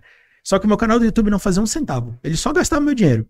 Eu já tava, ó, três anos de, três anos de YouTube, Cara, cara. é tipo o meu hoje. Três anos de YouTube, não ganhava um centavo. O meu AdSense, eu lembro que é o que o YouTube te paga por mês, era 150 dólares. Eu falei, o meu eu tô tentando comprar o quarto microfone, já comprei três. Aliás, tá só? Responderam as perguntas no final da live. Mandem superchat. Precisamos de microfone. Ou manda Precisamos- microfone também. Ou manda o tiver aí. microfone, manda por, por- por- já, correspondência. Aí, cara, onde é que eu tava? Me perdi. Tu foi pra nova academia, Isso, isso. contigo. Aí o pessoal O foi pra lá lembrou, comigo. hein? Ele É, não leu, é, ele foi um tá- teste Ah, aqui, é, né? é, mano, tá Eu- Eu tô testando só. acostumado a entrevistar o Verdun, cara. Ele esquece. Aí, Ele esquece onde ele tá, ele chega no meio da entrevista e fala assim: onde é que eu tô? Aí tem que explicar Aí que tá fala no Ironberg, Ironberg. Que, ele, que ele mora em Florianópolis. aí eu tenho. A mulher dele até deu o endereço da casa deles pra eu dar sempre pra, pro Verdun. cara, a ele melhor história do rapidinho do podcast foi é, o mata-leão que ele deu na mulher sonâmbulo. Ele é sonâmbulo, é. Ô, Ele sonâmbulo já deu um mata-leão nela aqui, ó. E aí ela, ele falou que ela. Qual é a expressão que ele usou? Ela malandra que é, fez assim, ó. Ela malandra bateu bateu. largou mentira. Cara, essa história foi Assista o podcast. Vocês estão falando da treta aí no, Cara, então, eu comentário? queria falar disso. Sabe o que, que foi uma pena a treta A gente já volta aqui na academia. A, a, Tá treta, do, a treta do Boff com o Vou Verdun, tomar um que aqui. foi uma treta que a galera acha que depois a gente tentou se redimir, enfim. A gente teve. Ainda bem que a gente filmou os bastidores combinando a treta, porque senão a galera ia achar que a gente fez um vídeo no final só pra se redimir da parada. Sim, E aí, e tem gente que ainda não acredita, mas beleza. E. O que, que eu ia falar? recriaram a cena. Eu- Ah, então, é. O problema da treta é que, cara, o papo tava muito bom, cara. Tava muito legal. A gente tava nós quatro conversando, cara, e tava fluindo, tava legal. Só que a gente tinha combinado de um certo momento fazer a parada. E aí, quando o Verdun ah, entrou no assunto, tá, mas Boff, tu já lutou e tal, eu entendi que, ó, agora o Verdun quer Ele- entrar ele na. deu Beleza, sinal- ele, ele sinal deu o pra sinal ali. Era o sinal pra Pô, gente começar a treta, massa. porque tava legal, cara. Chegou uma hora que eu assim, cara, como que a gente vai fazer os dois brigarem se tá muito good vibe a parada? É, É que nem nós aqui agora, cara, brigar, velho. Como é que vai ser na porrada agora, tem cara? que jogar algum álcool nesse fogo, né? O Edu deve Aí, ter ou pensado. Algum, algum borrifador. Só que aí, o, clima tava, o clima tava tão bom, agora eu vou contar, contar a nossa versão que ninguém sabe. O clima tava tão bom, cara, que o combinado era o Verdun e o Boff. Só que eu percebi, cara, se eu não entrar jogando mais farpa também, não vai rolar. E aí eu cheguei e falei, pô, Boff, não é bem assim, cara, mas eu também não concordo com o que o Verdun tá falando. E aí Eu teve, teve um momento que eu falei assim, mas peraí, Verdun, tá falando que vai bater em nós três junto, porra? Querendo dizer como se ele não fosse bater, sabe? Como se- Aí a galera, porra, mas o Correia foi muito infeliz. Ele acha que o cara. É óbvio que ele ia bater em nós três juntos, até no Ícaro ele ia bater. Meu ele ia bater em irmão. nós quatro e quem se metesse da academia ainda. Velho, a galera tem a audácia de dizer que eu. Que eu falei uma besteira. É óbvio que eu falei uma besteira, porra. Lógico. Era uma brincadeira, cara. Porra, vou brigar com o Verdun, cara. O cara tem quase é dois metros de altura, velho. Mano, uma coisa que eu sempre digo, cara. eu- é, você já deve ter passado muito por isso. Os caras chegam pra ti e falam, você é lutador? Né? Eu falo que é só enfeite. É, e, cara, você não tem noção, cara. Pra gente, quando a pessoa. Eu não vou falar pra. Deixa eu nem me incluir nisso aí. Pra pessoas desse tamanho Nada, aqui, mamutes, cara, é pior ainda, velho. É pior ainda. Você acha que a gente vai sair no- na porrada? A gente vai ser lento pra cacete aqui, cara. Não, e outra coisa, né, cara? Eu já fiz brincadeira de rola assim, assim, ó. Se eu pego o cara e finalizo em um minuto, beleza. O cara, já comecei brincadeira de o cara começar a me dar um mata-leão. Eu sair do mata-leão usando a força pura e dar um mata-leão nele, mas assim, força bruta, sem Força técnica. bruta, assim. Se passa de um minuto de brincadeira, porque eu não falei luta, brincadeira, eu acabou pra mim. É. Acabou pra mim. Minha frequência altera, aumenta e eu fadigo total. entendeu? Fadiga total, exato. Você não consegue manter aquele ritmo ali. Até É. porque o cara manter um nível de, de condicionamento físico pra conseguir. É, Só a adrenalina em si já te, já te fadiga. Não, total, cara. As brincadeiras que eu fiz assim, o Verdun é louco, ele fica o tempo todo, Edu, vamos fazer uma brincadeira. Tá, falou, Verdun, porra, velho. Mas já que tu falou da treta, deixa eu falar uma coisa, do borrifador. Ah. daí, ro- pera aí, é porque ele não vai aparecer, mas o Ícaro tá aqui operando o podcast, e aí a gente combinou um negócio, vamos sair de cena e vamos ali discutir e tal, vamos brigar, pá. E aí nessa Tava briga... muito real, cara. Tava muito gente dava real? soco naquele armário que Aí, até dá tá amassado lá, ó. Dá borrifador aí. Aí o Ícaro... Ele quis participar, e aí nós, a gente no canto ali se pegando, porrada, pai, bate no... Aí o Ícaro fez assim, ó, pegou Não, o ele fez assim, daqui que eu vou mostrar. jogar isso, ele daqui, fez assim, que eu ó. vou, daqui que eu vou mostrar como é que ele Porra, fez. aí, ele segurou o borrifador assim e jogou assim, ó. cai- cai- caiu super o delicado. cara vai brigar com o Verdun e voa o borrifador assim, ó. Isso não tava no roteiro. Cara, no mínimo, no mínimo. Estoura. No mínimo o borrifador ia jogar assim, estourar no vidro. Aí o Miguel Chaim, cara, os caras tudo Não, querem, estudaram a parábola. é, estudaram, calcularam a, a rota. Os caras assim, ó. Angulação do porque arremesso, Eles né? queriam usar a notícia pra. Porque, porra, o Boff caiu na porrada com o Verdun. Não, a É garrafinha uma foi puta foda. notícia, cara. Saiu no site da UOL. Cara, Isso foi no foda. site da UOL. E assim, ó, Isso depois da site da UOL lançou uma outra matéria dizendo que era mentira. E aí, cara, o borrifador que o Ícaro lançou gerou uma repercussão da porra. Porra, mas o que entregou o borrifador, mas no fim saiu. O borrifador gerou mais um monte de sim, no. Google, as três palavras mais pesquisadas naquele dia era bofe, verdun e borrifador. Cara, foi muito bom. Tá aqui, ó, o borrifador. Porra, ele no galera que convidado não de hoje, com o Lucas Pinheiro. Vamos aqui, botar o borrifador aqui. Porra, tá aqui os convidados. Cara, foi muito O pior é que engraçado. meus amigos assistindo, cara, eles falaram, porra, mano, acreditei em tudo. Quando voou a garrafinha, eu falei, ah, Isso, isso. a garrafinha cagou tudo. Mas, ó, você testemunha, tá? O Edu me contou. Conta aí. Contou faltando um dia. Eu Então esqueci ele de falou. contar, cara. Eu, só... eu esqueci de contar pro Renato Cariani, velho. E Sério? aí. Não, mas eu- ele sacou. Não, ma- ma- não sacou. O Maurício sacou. O Maurício falou assim: ó. O Maurício jogou no grupo ali, nosso que a gente tem da Ironberg, e falou assim: Cara, se não fosse o borrifador, a parada ia ser muito foda. E aí no fim eu achei bom ter o borrifador, cara. Porque, pra dar uma amenizada, porque o negócio tomou uma proporção tão gigante com o borrifador, que aí sem o borrifador a galera ter a certeza que foi sério. É Foi que sério. quer lacrar hoje em dia. Quebrou, Aí quebrou quer meio que o clima ali, Aí, né, cara, eu lembro que o Miguel Chahi, ele Ficou sem brincadeira. Pô, O. Miguel Chahi, cara, meu brother, abraço pra ele, ele ficou uns, cara, uns três minutos falando só do borrifador, cara. Ele vai. Mas peraí, cara, esse borrifador de plástico. Cara, eu ria tanto. Aí a gente ia botar à noite só, que era brincadeira. Porque a gente tinha gravado um vídeo fazendo pegadinha no malandro e tal. Vamos, lançar, vamos botar esse vídeo só à noite. Aí ele começou a ligar pro Ícaro. Eu e o Verdun, cara, de manhã já. Ô, pede pro Ícaro adiantar esse vídeo aí, cara. Vai rolar. Volta meio-dia. Não vai rolar, não vai rolar. Vamos soltar meio-dia, cara. Não Tá dá. dando merda, tá eu, dando tava, merda. eu tava muito preocupado com o Boff, cara. Porque, pô, ele tava desgastado mentalmente, a preparação E difícil. a galera falando. E aí, cara, ele começou a receber uma, uma pá de hater, porque ele. Porra, porque. Não, primeiro o Tério que me ligou. Olha o O nível. Tério que me ligou Olha a o nível uma, da parada. a uma hora da manhã. Ele mandou uma mensagem assim: ó, Eduardo, eu preciso falar com você. Tu não tá ligado? A Mariane me chamou. Eu preciso, eu preciso falar com você. Você tem alguma hora pra me atender amanhã? Eu falei, pô, Tério, me liga agora, uma e meia da manhã. Ele me ligou lá dos Estados Unidos, acho que de Los Angeles. Me ligou, ó, chegou meu leg press. Pedi um leg press da Life. Vou tirar um desses e vou botar um da Life. Sabe o leg press da Life? Ele tem um. O, ele tem mais regulagens de furinho no banco para inclinar, reclinar. O da Hammer, ele. Ah, tá. o da Hammer, ou ele inclina para. 45 graus. 45, 45. 45 graus. O da Hammer, ou ele inclina muito, ou ele inclina pouco. Eu percebi que esse da Hammer ele é um pouquinho mais. É, a posição do pé é um pouco mais pra cima.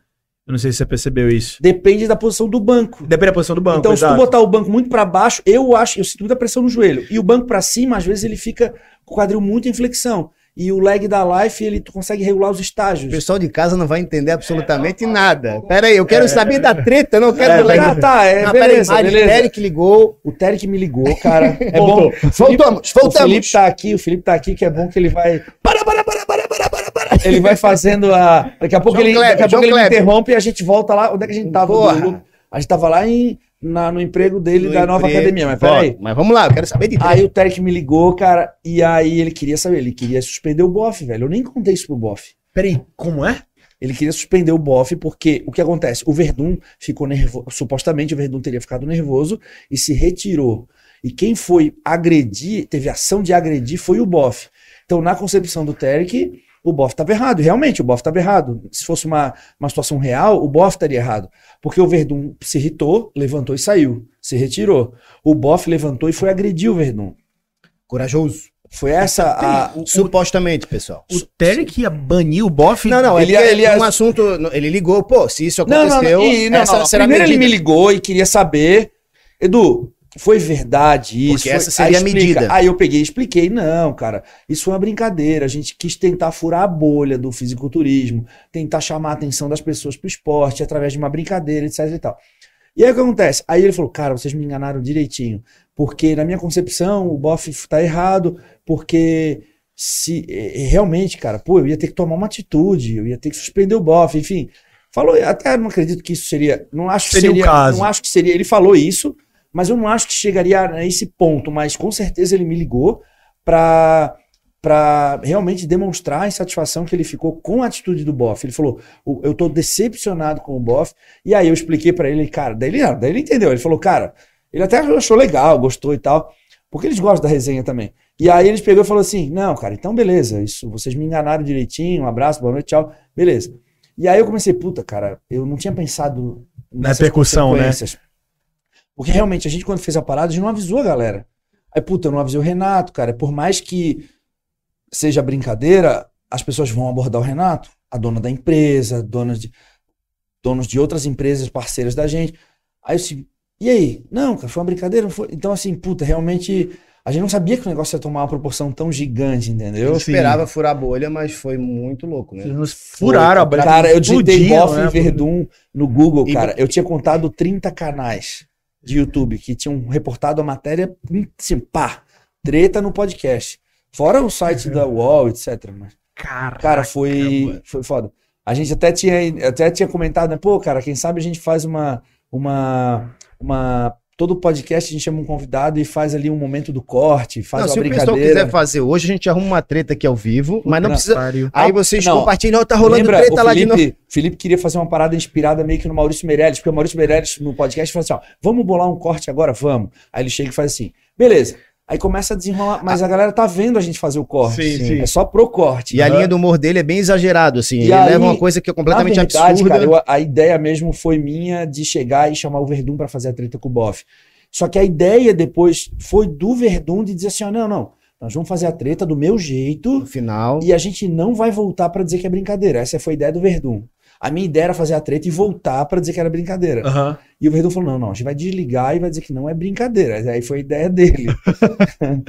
e aí, cara, foi o que foi, O velho. Verdun queria ver o circo pegar fogo. Cara, até agora, velho. Hoje, é- eu abro ali naquele que tu vê os comentários. Até hoje, cara, as pessoas estão me mandando mensagem. E é muito doido, porque assim, é uma brincadeira que a gente fez no final ali pra tornar o negócio mais um entretenimento mesmo para as pessoas compartilharem e saberem do podcast Ironberg aqui by Floripa. E até hoje o pessoal primeiro teve gente que acreditou, teve gente que não acreditou. Aí teve gente que riu, teve gente que, pô, não riu, achou que era sério e depois viu, ah, é uma brincadeira. E tem Sim. aquela minoriazinha que falou assim, quis lacrar com tudo. Primeiro falou assim, ah, que nada a ver, devia ter conteúdo. Pô, só o podcast tem mais de uma hora de conteúdo, uma conversa super bacana. Fora os outros vídeos do canal. Então tem uma minoriazinha que continua mandando mensagem, inclusive escreveram aqui no chat, ah, e essa treta aí, não sei o quê, porque não se dá o trabalho de ir atrás do pessoal que é tudo mastigado hoje, que é só corte, né?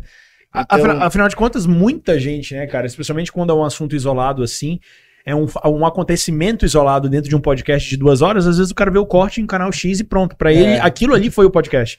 Entendeu? Pô, os caras fizeram um, um conteúdo só de. Sim. Cara, tem muito mais coisa envolvida ali, É, entendeu? exato. Eu, eu acho que é a mesma coisa é, em relação a, por exemplo, o que eles chamam de novela hoje na internet. Não, mas Ah, eu é discordo novela, de é ti, tá. Lucas? Eu discordo de ti aqui, Lucas. Pô, a gente resolve isso aqui, cara. Não, não, não. Ó, Tira o. Tira o Cara, borrifador.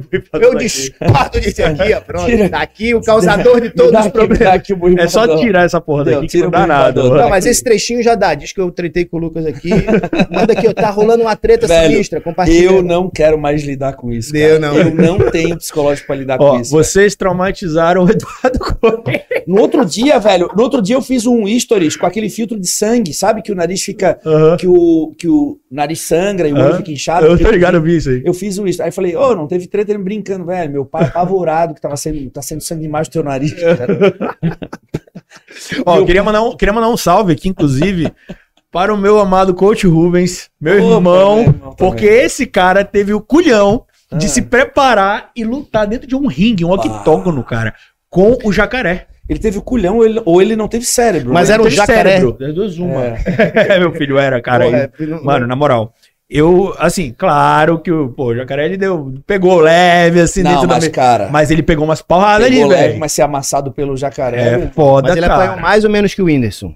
Não, ele pegou bem mesmo. Ele só Não, apanhou. não, é. Não, e Ele só outra, só apanhou. que, só que teve uma parada. O, Ru- o coach Ruben, pra lutar com o jacaré, ele fez uma preparação. Talvez isso tenha sido mais difícil até. Exato, cara. Porque ele teve que fazer uma Documentou isso. dieta e teve que mudar mesmo, cara. É. Né? Foi completa a parada. Cara, e se a gente fizesse uma, realmente, marcasse uma luta, o Não, Boff tu não tá o ligado. O Beto, cara, o Beto, que é o. Já o. Beto, que é o, Rogério o Beto, que é meu sócio aqui na Nuremberg, que é, que é o. O jovem, o é jovem. o jovem, que ele já teve aqui com o Ramon, ele é, ele é manager do Ramon, do Boff. Aham. Ele já viu a parada, cara, ele ficou enlouquecido. velho. Ele foi, talvez seja a pessoa que mais ficou enlouquecida com a história toda e ele já, já falou: não, não, não, agora a gente tem que fazer essa luta acontecer. Não, tem que ter essa ter imagina, essa cara. luta. O Verdun falou que só luta por um milhão de dólares. Ah, não, não- dólar quebra. É, não, dólar quebra. Está liberado a partir de Se agora. fosse um milhão de reais, eu acho que pra É. fazer essa luta acontecer, do Você é jeito louco, que foi a cara. repercussão, acho que a gente conseguiria angariar os patrocínios. Manda em superchat. Agora, não, o Superchat é muito Superchat. Tem que ter muito É só a superchat, presença mano. do borrifador, cara. E olha, mas eu acho que se fosse uma milha de real, eu acho que o Beto faria essa luta acontecer, cara. Agora, de dólar, Dólares velho, complica a situação, é, só, se né, o cara? beleza, só se o Boff tá. Quem? Liga pra Ah, ele, liga é. pra ele. Liga pra agora. ele. Acho que tá marcado, tá ao vivo. Eu acho que o mais importante não é ligar pro Verdun, é pro Boff, né? Porque o Verdun vai lá e bate, filho. Não, o, o Verdun, não- o Verdun já botou as condições dele. É um milhão. Agora o Boff, cara. Cara, e uma das coisas que o Verdun falou o na Boff tem que ser a reconstituição de face. o médico do. Boff, o mano. Verdun falou Não, brincando coitado de assim, ó, qualquer um, né? Qualquer de qualquer um. Pô, ele nocauteou o Velasquez, ele ligou daquele russo lá, o... esqueci o nome dele, cara. É até uma judiação, esqueci o nome dele. Como é que é o nome dele? Não, o cara que inicia uma luta dando aqueles pé na cara, Russo. aquelas voadeiras. Porra, ele ganhou do, do russo mais pica da história, porra. Ô, a galera do chat aí, me ajuda aí, eu É, tem no um- chat, tem eu uns não o comentaristas-. Tem uns comentaristas oficiais aí. Proibido de olhar chat. Hã? O Fedor, porra. Ganhou do Fedor. Ele nocauteou o Caim Velasquez no, no México, cara. Cê é não, louco, ele. Mas ó, imagina fazer uma parada estilo Logan Paul versus. O... Qual foi o primeiro carinha que ele lutou lá? Aquele que é sai, né? Que era o maluco que era meio que o rival dele na Ah, mas, internet, mas o assim. bicho já era bom no boxe, Sim. né? Ele Não, já- o Logan? O Logan já é. Ele Não. já lutava, mas, cara, não, é. não, não, o outro. Qual é o... o que é sai, eu acho que não Não, lutava. não, o outro. Ele lutou Jake- contra. Jake Paul, pra mim, é o melhor. É, o Jake Ah, o Paul. Jake. Jake. Jake Paul, porque. Cara, os dois, né, cara? Ficaram O bons. pra Logan caralho. lutou com o Mayweather. Lutou com o meio Éder, cara. Mas ali foi uma luta meio arranjada. Foi tipo o Whindersson É, Popó. eu não engoli muito, não. Agora, a do, a do Jake Paul, cara, ele nocauteou o o ex-campeão do, do peso pesado do UFC. E ó, a promessa é que agora vai ter uma luta contra o McGregor, cara. É contra mesmo? o Conor McGregor. Eu não duvido, cara, assim, ó, no boxe o Jake Paul é muito bom, cara. Eles se mudaram até pra Costa Rica. É Costa Rica ou Porto? Agora não sei. é Costa Rica, eu acho. sei. Pra treinar Pra lá, treinar cara. com o cara, né? o cara tem uma mão muito forte, cara. O Jake Paul, pra mim, é muito bom. bo- O, o Verdun já falou, o cara é muito bom. Até vou, vou jogar contra o Verdun, que ele sabe. Quem sou eu pra dizer quem é bom quem é ruim no boxe? Mas o Verdun já falou, o cara luta bem. O Sim. Verdun que vai voltar pro boxe também. Mas Cara, eu mas- acho que eu acho que essa luta do boxe, do Verdun e do, e do Boff tinha que acontecer, cara. Nem que a gente bote o Boff no ringue com o Verdun pra fazer uma matéria, né, velho? Mas tem que ter, tem que Não dá, ter. não, amigo. Não, Ei, se ele inicia. Se ele... Não, eu sei que ele não só dá. inicia Antes que a galera acha que eu tô. É, eu porque que já deu dá. isso aí, já deu isso Eu aí. sei que não dá. O pessoal acha Mas que ele se leva a mas eu acho que a sério. galera quer ver o negócio. Eles não estão entendendo. Podia fazer isso e daí no final fa- faz pose. Daqui, ó. Daí... Pra Não, não, então, eu tenho, uma, eu tenho uma, uma solução melhor. Acho que pra ser justo, a gente podia fazer o seguinte: fazer um treino, Treino de perna e depois um a treino luta. completo de. Um treino assim de. é, um treino completo de um. Como é que é? Um full body Aham. completo, com direito a um leg press pesado, agachamento, supino, é, remada. E aí, depois do treino, vai direto lutar. Com o É, Verdun. aí o Boff tem a chance de destruir o Verdun Aí, ali. talvez ele aguente os 30 segundos que o com Verdun o falou Verdun que é- vendado e com a mão amarrada. Tem que botar. Não, é que o Verdun falou que dava 30 segundos pro, pro, Ver- pro Boff. Se o bofe passar dos 30 segundos, ele ganha. Já É. ficou engraçado. É. Carba ele, tu carba ele, ó, bof, corre com Aí ele dorme. Aí ele Fica aqui. Se acabar, ele dorme. Cara, volta na história do Lucas. Podemos Tá, voltar? voltar na história A do galera Lucas. até pediu, mas o chat cara. tá. Não, não, calma que a gente recupera. Mas ó, o chat tá bem participativo. Só dê uma olhadinha no número de likes e no número de participantes. Ainda tá inferior, pessoal. Vamos só deixar a curtida aí e vamos compartilhar que a história tá muito boa. Voltamos agora para os Estados Unidos. Tu começou lá depois de devidamente certificado, tu foi dar o personal na academia do lado. O pessoal ficou com ciúme que tu roubou os. Não, levou os alunos, né? Foi, meus alunos. E aí, como é que se lançou o resto da carreira? E, Cara, aí as coisas foram rodando. é, Como eu disse, eu não, não fazia dinheiro com o YouTube ainda na época, né? Então, eu, eu acreditava naquilo. Né? Aquilo ali foi uma, uma sementinha que eu plantei por anos antes de começar a colher qualquer coisa. E aí, cara, eu consegui o meu primeiro patrocínio, eventualmente. Acho que o meu canal devia ter, sei lá, 15 mil inscritos. Não sei, Ah, 10, já tinha 20 15 mil? inscritos. Como é. é que foi os primeiros vídeos? Só assim, tipo, postou o primeiro e tipo, ah, esse negócio vai dar certo ou não vai? Como é que foi a. Ah, cara, é muito idiota. Tá lá até hoje, na verdade, né? Meu primeiro vídeo chama Corrida no Parque e Treino de Perna. Aí, ó, tudo a ver, viu? isso, cara. É tudo a ver, né, cara? Eu vou fazer um cardio correndo no parque e depois vou treinar a perna. E, cara, eu, eu já assistia muito, muitos vídeos no YouTube, né? Tipo, eu sempre fui um telespectador, então eu sempre tentei montar o meu conteúdo da maneira que eu gostava de, de consumir esse conteúdo. Então, eu falar o que, que eu gostaria de Sim. assistir. Então, eu ia atrás disso. Né? Então, já tem ali uns videozinhos sincronizados com música e tal, umas paradas que eu gostava de fazer assim. Cara, ficou horrível o vídeo. Foi numa GoPro daquelas que distorcia o canto da tela, entendeu? Aquela GoPro 2, sei lá. Mas foi. E aí, cara, teve, sei lá, uns 300 likes, assim, que eu acho que deve ter sido tudo de amigo meu lá de Belém, cara. Vocês são foda. e eu fiquei, mano, falei, caraca, 300 likes, mano, mano, eu vou, vou continuar. Tá, aí foi. Aí o segundo já deu uns 50 likes, né? Porque aí nem todo mundo pode te apoiar pra sempre. A galera, porra, Lucas, já dei no primeiro. assim, Uma vez tudo bem. Tá bom já, né? Pô, vamos ficar assistindo essa merda aí. Mas aí o negócio foi tomando um rumo, né? E, cara, graças a Deus, depois de muito tempo, Caio Botura, olha só, cara, o Caio Botura foi a pessoa que conseguiu o meu primeiro patrocínio, que na época foi na Power Foods. A Power Foods que eu acho que, eu nem sei se tá no mercado, não, não posso falar, mas... É de comida? Não, eles são uma marca de suplemento, cara. Suplemento? Suplemento. Foram meu primeiro, foi meu primeiro patrocinador. Cara, eu não escuto falar deles há muito tempo. Mas enfim, me patrocinaram na época, cara, ganhava, sei lá, três potes de whey e umas camisas. Eu falei, caralho, eu sou rico. Porque na, na minha concepção, aquilo ali foi o primeiro fruto que eu, cons- que eu tive daqueles três anos ali, dois anos de canal. Eu falei, eu tô vestindo a camisa de uma marca, cara. Eu posso dizer que eu sou patrocinado. Caraca. Sei Eu acho que a maioria das pessoas hoje fala que quer ter um patrocínio. Beleza, lógico, por tudo que o patrocínio vai trazer, fonte de renda e tal, mas é. Pertencimento. É, é cara, é aquela coisa pessoal dizer eu sou patrocinado. Tá Entendeu? caminhando juntos. Exato. Então, aquilo ali pra mim foi sensacional, né? Foi, porra, e foi mesmo. Foi mesmo. Aquilo ali foi o, né, Ah, pontapé inicial. Aí, eventualmente, veio né, outras coisas. Trabalhei na Dragon Pharma. Dragon Pharma, porra, deu um suporte absurdo. Foi ali que eu realmente comecei, tive um salário uhum. melhorei depois do salário. E fui evoluindo, cara. O canal foi crescendo. Até que, assim, o momento que, o- que o meu canal meio que realmente cresceu é, consideravelmente foi quando eu falei, cara, eu vou traçar uma, uma promessa aqui pra mim mesmo. Eu vou postar vídeo todos os dias, todos os dias, sem exceção, durante toda a minha preparação. Esse era o primeiro dia da preparação. Eu falei, eu vou documentar tudo. Jesus. Que é Jesus. E eu que editava, filmava, fazia tudo. Né? E trabalhava em outra coisa. Né? Eu trabalhava com personal. Tu ainda é, tava com aqueles alunos lá. Tava com meus alunos, que, era normal. que, que era a tua fonte de renda Era a minha principal, fonte de renda principal, era aquilo ali que, Que dava pra tirar um dinheiro, né? Exato, dava. Cara, eu acho que o pessoal gosta de, de ouvir número, né? Eu, Claro, pô, fala cara, meu salário, acho que eu cheguei a ganhar uns 3 mil, 3 mil e pouquinhos dólares. E a tua esposa trabalhava de babá ainda, De babá. tirando aquela grana? 2,600. E aí vocês já conseguiram compor a renda Bom, aí. 5 mil dólares tinha- ainda hoje é um ótimo Cara, salário. Um casal, um salário. casal novo, Um ganhando salário. 6 mil dólares por mês, velho. Tu É. escolhe onde tu quer morar, tu faz o lease de um Sim, bom carro, é. Exato, troquei de Cara, carro. tu- Comprei o pô, 200 da Chrysler, que era um sedãzinho ali na época, cara, bom. O, o poder de, de compra nos Estados Unidos é muito maior, então provavelmente vocês tinham em casa já uns eletrodomésticos já mais irado, entendeu? É, Uhum. é outra parada, velho. Exato.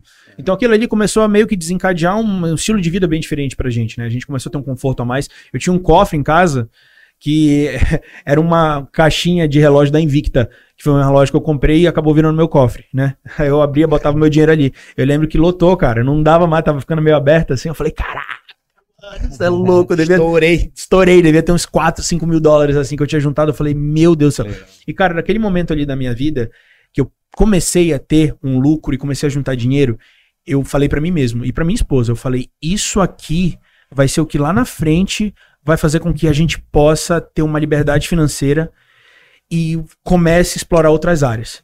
Porque eu sabia que aquilo ali não era eterno. Afinal de contas, beleza, eu tô traçando aqui um negócio. É um canal do YouTube, cara. Se o YouTube acabar amanhã, e aí? Entendeu? Peraí, eu tô ganhando esse salário aqui. E se amanhã ninguém mais quiser saber de mim? E se amanhã eu quebrar o joelho e não poder mais competir e ninguém tiver mais nem aí pra um cara Porque lá eles valorizam muito a estética, né, do personal, né? Total. E não apenas a questão do personal, mas eu sabia que eu não ia ser personal pra sempre. Eu queria mais do que aquilo. Eu falei, eu quero mais, eu não quero ficar aqui. Então eu preciso desenvolver a minha imagem porque eu sei que isso aqui vai me ajudar. Mas até a minha imagem era limitada. Aquele meu trabalho era limitado. Então eu precisava, naquele momento, ter a concepção e a consciência de que eu não poderia aumentar a minha, o meu estilo, eu não poderia melhorar tanto o meu estilo de vida, aumentar o meu padrão, porque eu precisava juntar dinheiro pra lá na frente ter segurança. Então, cara, foi o que a gente fez, a gente juntou. Por dois, três anos a gente juntou. Eu morei na minha mesma casa, Sim. Consegui, cara, tive muitas conquistas, cara. Consegui comprar minha primeira casa aos meus 23, 20, quase 24 Nossa, anos. muito novo. Sim, muito novo. Na época o dólar era 3,90, foi- ajudou bastante, né? Aham. Aí fiz lá meu financiamento, depois comprei, troquei de carro de novo. Comprei Chegou a investir no Brasil, não? No Brasil, não. Não, Tô só come- lá. Começando agora, né? Começando agora. Tô com os planos de investimento aqui. E aí, cara, fui, fui fazendo as coisas e fui juntando meu dinheiro, a gente foi criando uma, uma, né, uma segurança financeira maior. E graças a Deus as coisas foram fluindo muito bem pra gente, cara, né? Tanto no, no esporte, assim, consegui meu Procard ano, ano passado, Como é que conseguiu o teu Procard? na NPC. Né, eu, primeiro eu virei pro na WBFF, na minha terceira competição da vida. Uhum. Eu nem cheguei nesse ponto. Lembra que eu disse que eu não sabia o- como continuar aquela época lá da minha carreira? Uhum. Porque não tinha como virar pro? Eu fui pra WBFF, que era outra federação que dava o pro. Tá, Aí competi e virei pro, beleza. na primeira competição. Aí quando eu virei pro, eu falei, eu preciso de um coach. Aí eu fui atrás de um cara lá pra me preparar. Marco Dallabona foi a primeira pessoa que me preparou pra competição. Ah, conheci ele, pô. Você conheceu o Marco Dallabona? Aham. Então. Eles são irmãos gêmeos, né? Exato, ele é Ah. gêmeo, exatamente. E aí o Marco me preparou, subi muito bem, inclusive super condicionado. O Marco foi super bacana com a gente. Não me cobrou um centavo pra me preparar. O cara foi sensacional, cara. Ele me preparou assim por, por amor mesmo ao esporte. Legal. E subi, é, fiquei em segundo lugar da minha estreia no profissional da WBFF, que, porra, na época pra mim era sensacional, entendeu? Eu tava feliz da vida com aquilo. Aí fui pro Mundial da WBFF, fiquei em quarto lugar, É aquele que Caraca, bota velho. o terno e tal. sobe pra receber a premiação de terno. Eu era um, ó, o que que eu era no WFF? Eu era um muscle model, que é um modelo muscular. O, quem fazia isso era o Renan. Renan, exato, o Renan, compe- eu Renan competi com o. Renan várias vezes. É? Só que o Renan era fitness model, era uma categoria meio que men's physique e classic, entendeu? Era a Ah. diferença. E aí, é, Jogavam beach tênis também, não? Não, cara, a gente jogava é, ping-pong. Sacanagem. Não, Eu gosto pra caramba de ping-pong, por sinal. Aí, é, Olha, ó, os amantes de ping-pong, aí, ó, o cara falando de ping-pong. sacanagem isso Nem é aí, mano. ping-pong, é tênis de mesa, né? Já Tênis de mesa, aí. É exatamente. isso, vai tomar hate. É. Amo tem de mesmo, um salve aí pra todos. A garrafinha? Ah, não, mas ela porra. tá participando. Na nossa A convidada garrafinha- ilustre. Porra, cara, A garrafinha cara é... ele, já, ele já jogou a garrafinha. É, agora ele tá pedindo pra tirar a garrafinha que tá atrapalhando o nosso Galera, podcast. digita aí, borrifador no Google, já abre, borrifador Verdun. Esse é o famoso borrifador. Galera, tô sorteando esse borrifador. Tá, quem der o maior superchat, Esse, tô esse mandando- borrifador, cara, ele é tipo extintor de incêndio, Pô. tá ligado? Deu merda, joga essa porra. Ó, aí. quem der o maior superchat de hoje, eu tô mandando o borrifador pra Porra. casa. Eu vou ter que tirar o álcool, porque não, acho que não vai Autografado. poder mandar álcool Autogra- pelos correios. Tô Autografado mandando pra casa, autografado pelo Verdun, pelo próprio. pelo próprio Verdun. próprio Isso. Verdun. Fechou. Tá aqui, ó. Deu, tira. Deu. Então, né? Olha aí. Aí, é... eu já me perdi. Se novo. tornou pró. É muito Pô, é bom profissional. É muita, mano, trembolona, cara. Trembolona ela mexe, né? Sistema nervoso central. Aí tu tá jogando beach tênis. Beach- Da- WF. Aí eu falei, porra, preciso Eu, eu gostava de posar, cara. Sempre gostei muito de posar, né? Eu falei, Aham. não, cara, eu quero subir ali no negócio que tem as poses e tal. Sem terno, né? Ser interno, né? não, a gente subia de sunga também, cara, pô. né? Mostrava o negócio lá. É. Aí eu falei, não, vou. Tá na hora de ir pra NPC, né? Eu já tinha minha documentação na época. Eu falei, vou voltar pra NPC, vou fazer uns campeonatos nacional. no caso. Ainda não é. Não, não. Eu tinha minha residência, só que era uma residência provisória. E eu tava no processo pra tirar meu green card. Mas aí tu não podia competir o Nationals. Essa é a minha A- pergunta. Ainda Como é não podia competir o Nationals, mas como tinha lançado a categoria Classic Physique naquele meio tempo, Uhum. eu falei, bom, eu quero competir nessa categoria, porque o meu físico tá evoluindo muito e eu tô segurando meu físico aqui, eu quero subir na, na NPC. Porque eu comecei a ver que era ali que tava todo mundo, era ali que tava o esporte, era ali que tava o Claro. futuro. Aham. Eu falei, não, então, pô, a galera quer me ver lá, o pessoal do canal falava, eu falei, vou pra lá. Fui. Aí fiz a primeira competição lá fora, foi o Dexter Jackson Classic lá fora, aí ganhei o Veral na Classic. Aí depois fiz a outra competição que chamava Monster Classic, Sardinha competiu comigo nessa competição também, nessas duas. Então, acho que sinal- foi nessa época que eu te conheci no canal do Caio. É, Tu o Caio fazendo uma lá. bicicletinha horizontal, assim. Ah, cabine, horizontal. era? É, isso aí. época? Isso aí, isso aí. Eu lembro que eu fazia cardio e. Era 2019 isso? Cara, isso foi 19, foi 19. 2019? 19. Eu lembro porque eu tava fazendo minha preparação pro Olímpia 2019. Cara, foi um ano bastante intenso pra mim, porque eu competi é, New York Pro, Porto Rico e Olímpia. Então eu fiquei de dieta o ano todo. E nos meus cards eu assistia muito o canal do Caio na época. Sim. E aí eu comecei a te ver no canal dele. Ele competiu contigo, tal, Aham. junto, e tal. Eu falei, pô, esse cara é bom, velho. Olha só, mano. Quem Esse diria é que eu bom. tava lá na, na minha bike. Porque o Caio pagando de bodybuilder, mas. Porra, eu olhava, mas esse cara é melhor que ele, velho. Olha aí, cara. Não, porra, tanto que tu venceu. Pô, né? Caio, ganhei, ganhei, ganhei do Caio. Tu era mais largo, assim. Falei. O Caio é um cara que tem um potencial genético absurdo, só que ele nunca explorou esse potencial dele, Sim, né? sim. Ele Até tem- porque não é prioridade Não é ele. prioridade dele. O Caio. O Caio, é, um, é um gêniozinho que É, tudo que faz dá certo, essa desgraça. foi através dele, dele que eu te conheci, cara. É, exatamente. Tá, mas aí como é Pô, que você hora, que? Aí é, ganhei dois overalls e aí eu falei, cara, eu, aí eu encontrei essa opção. Eu falei, pô, o Olímpia Amador e o Arnold, eles dão pro card. Vou tentar fazer essas competições, porque ali eu não precisava, ali era internacional, eu não precisava ah, ser. verdade, é. E antes eu não sabia disso, né? Eu nem sei se tinha, porque isso foi o quê? Dois anos depois, sei lá. Hum. Aí eu fui, fiz o Arnold, fiquei em terceiro lugar. Não consegui o Pro. Putz, velho, vou tentar fazer o Em Olímpia. Ohio? Em Ohio. Em Ohio. Ou, desculpa, fiz o, o, o Olímpia primeiro. Eu fiquei em terceiro lugar, no Olímpia Amador, em, em? Vegas. Em Vegas? Em Vegas, normal. Mesma época do Olímpia, Ah, normal. Terceiro lugar. Aí fiz o Arnold, fiquei em quarto lugar. Tá. Aí eu, caraca, velho. Não tô, eu não tava subindo, mas não tava gostando do meu físico, né? Aí eu falei, não, cara, preciso de um tempo. Aí eu vou fazer um off. Aí fiz um off, tirei um tempo. E aí, Trabalhando, dando Nessa- aula, YouTube, normal. YouTube, normal. Nessa época, eu já tinha parado de dar aula do YouTube. Né? Ou, desculpa, parado de dar aula com o personal. Larguei total, a minha consultoria cresceu bastante. Já tava andando com as próprias Porque é pernas foda, ali. né, cara? Ganha, ganha bem ali, mas consome um tempo, né, cara? Consome, cara, consome tempo pra cacete. E aí eu lembro que na época a consultoria, graças a Deus, ela chegou num, num ponto assim tão alto que a minha esposa parou de trabalhar como babá. Eu falei, não, eu preciso de uma pessoa pra ajudar a gerenciar e tal. Aí ela veio trabalhar comigo. Até hoje ela trabalha comigo, por sinal. Só que hoje ela trabalha também em outra área, que é dela mesmo, investimentos e tudo mais. Aí, cara, é, eu decidi que nessa época eu ia pra Open, aí fiz uma, uma, uma competição na Open, que foi com o Caio, inclusive. Isso, aham. E aí depois voltei pra Classic. Eu falei, não, vou pra Classic, na Classic mesmo, ainda tenho muito pra evoluir na minha categoria. E aí eu fiz o North America. aham. Me preparei com o Júlio Balestrin. Julião, É. salve pra ele. Pô, o Julião foi sensacional. Julião. Eu não consigo olhar o Instagram dele, Chúlio, cara, e não rir. Mano, eu não entendi A Max hoje postou Renato Cariani Chúlio Balestrin. Júlio cara. Balestrin. Eu achei que era perdeu a sacanagem. conta dele e fizeram uma nova conta. Aí botaram o Júlio que Balestrin. começou dessa brincadeira, e agora a conta dele oficial é a Chúlio. né?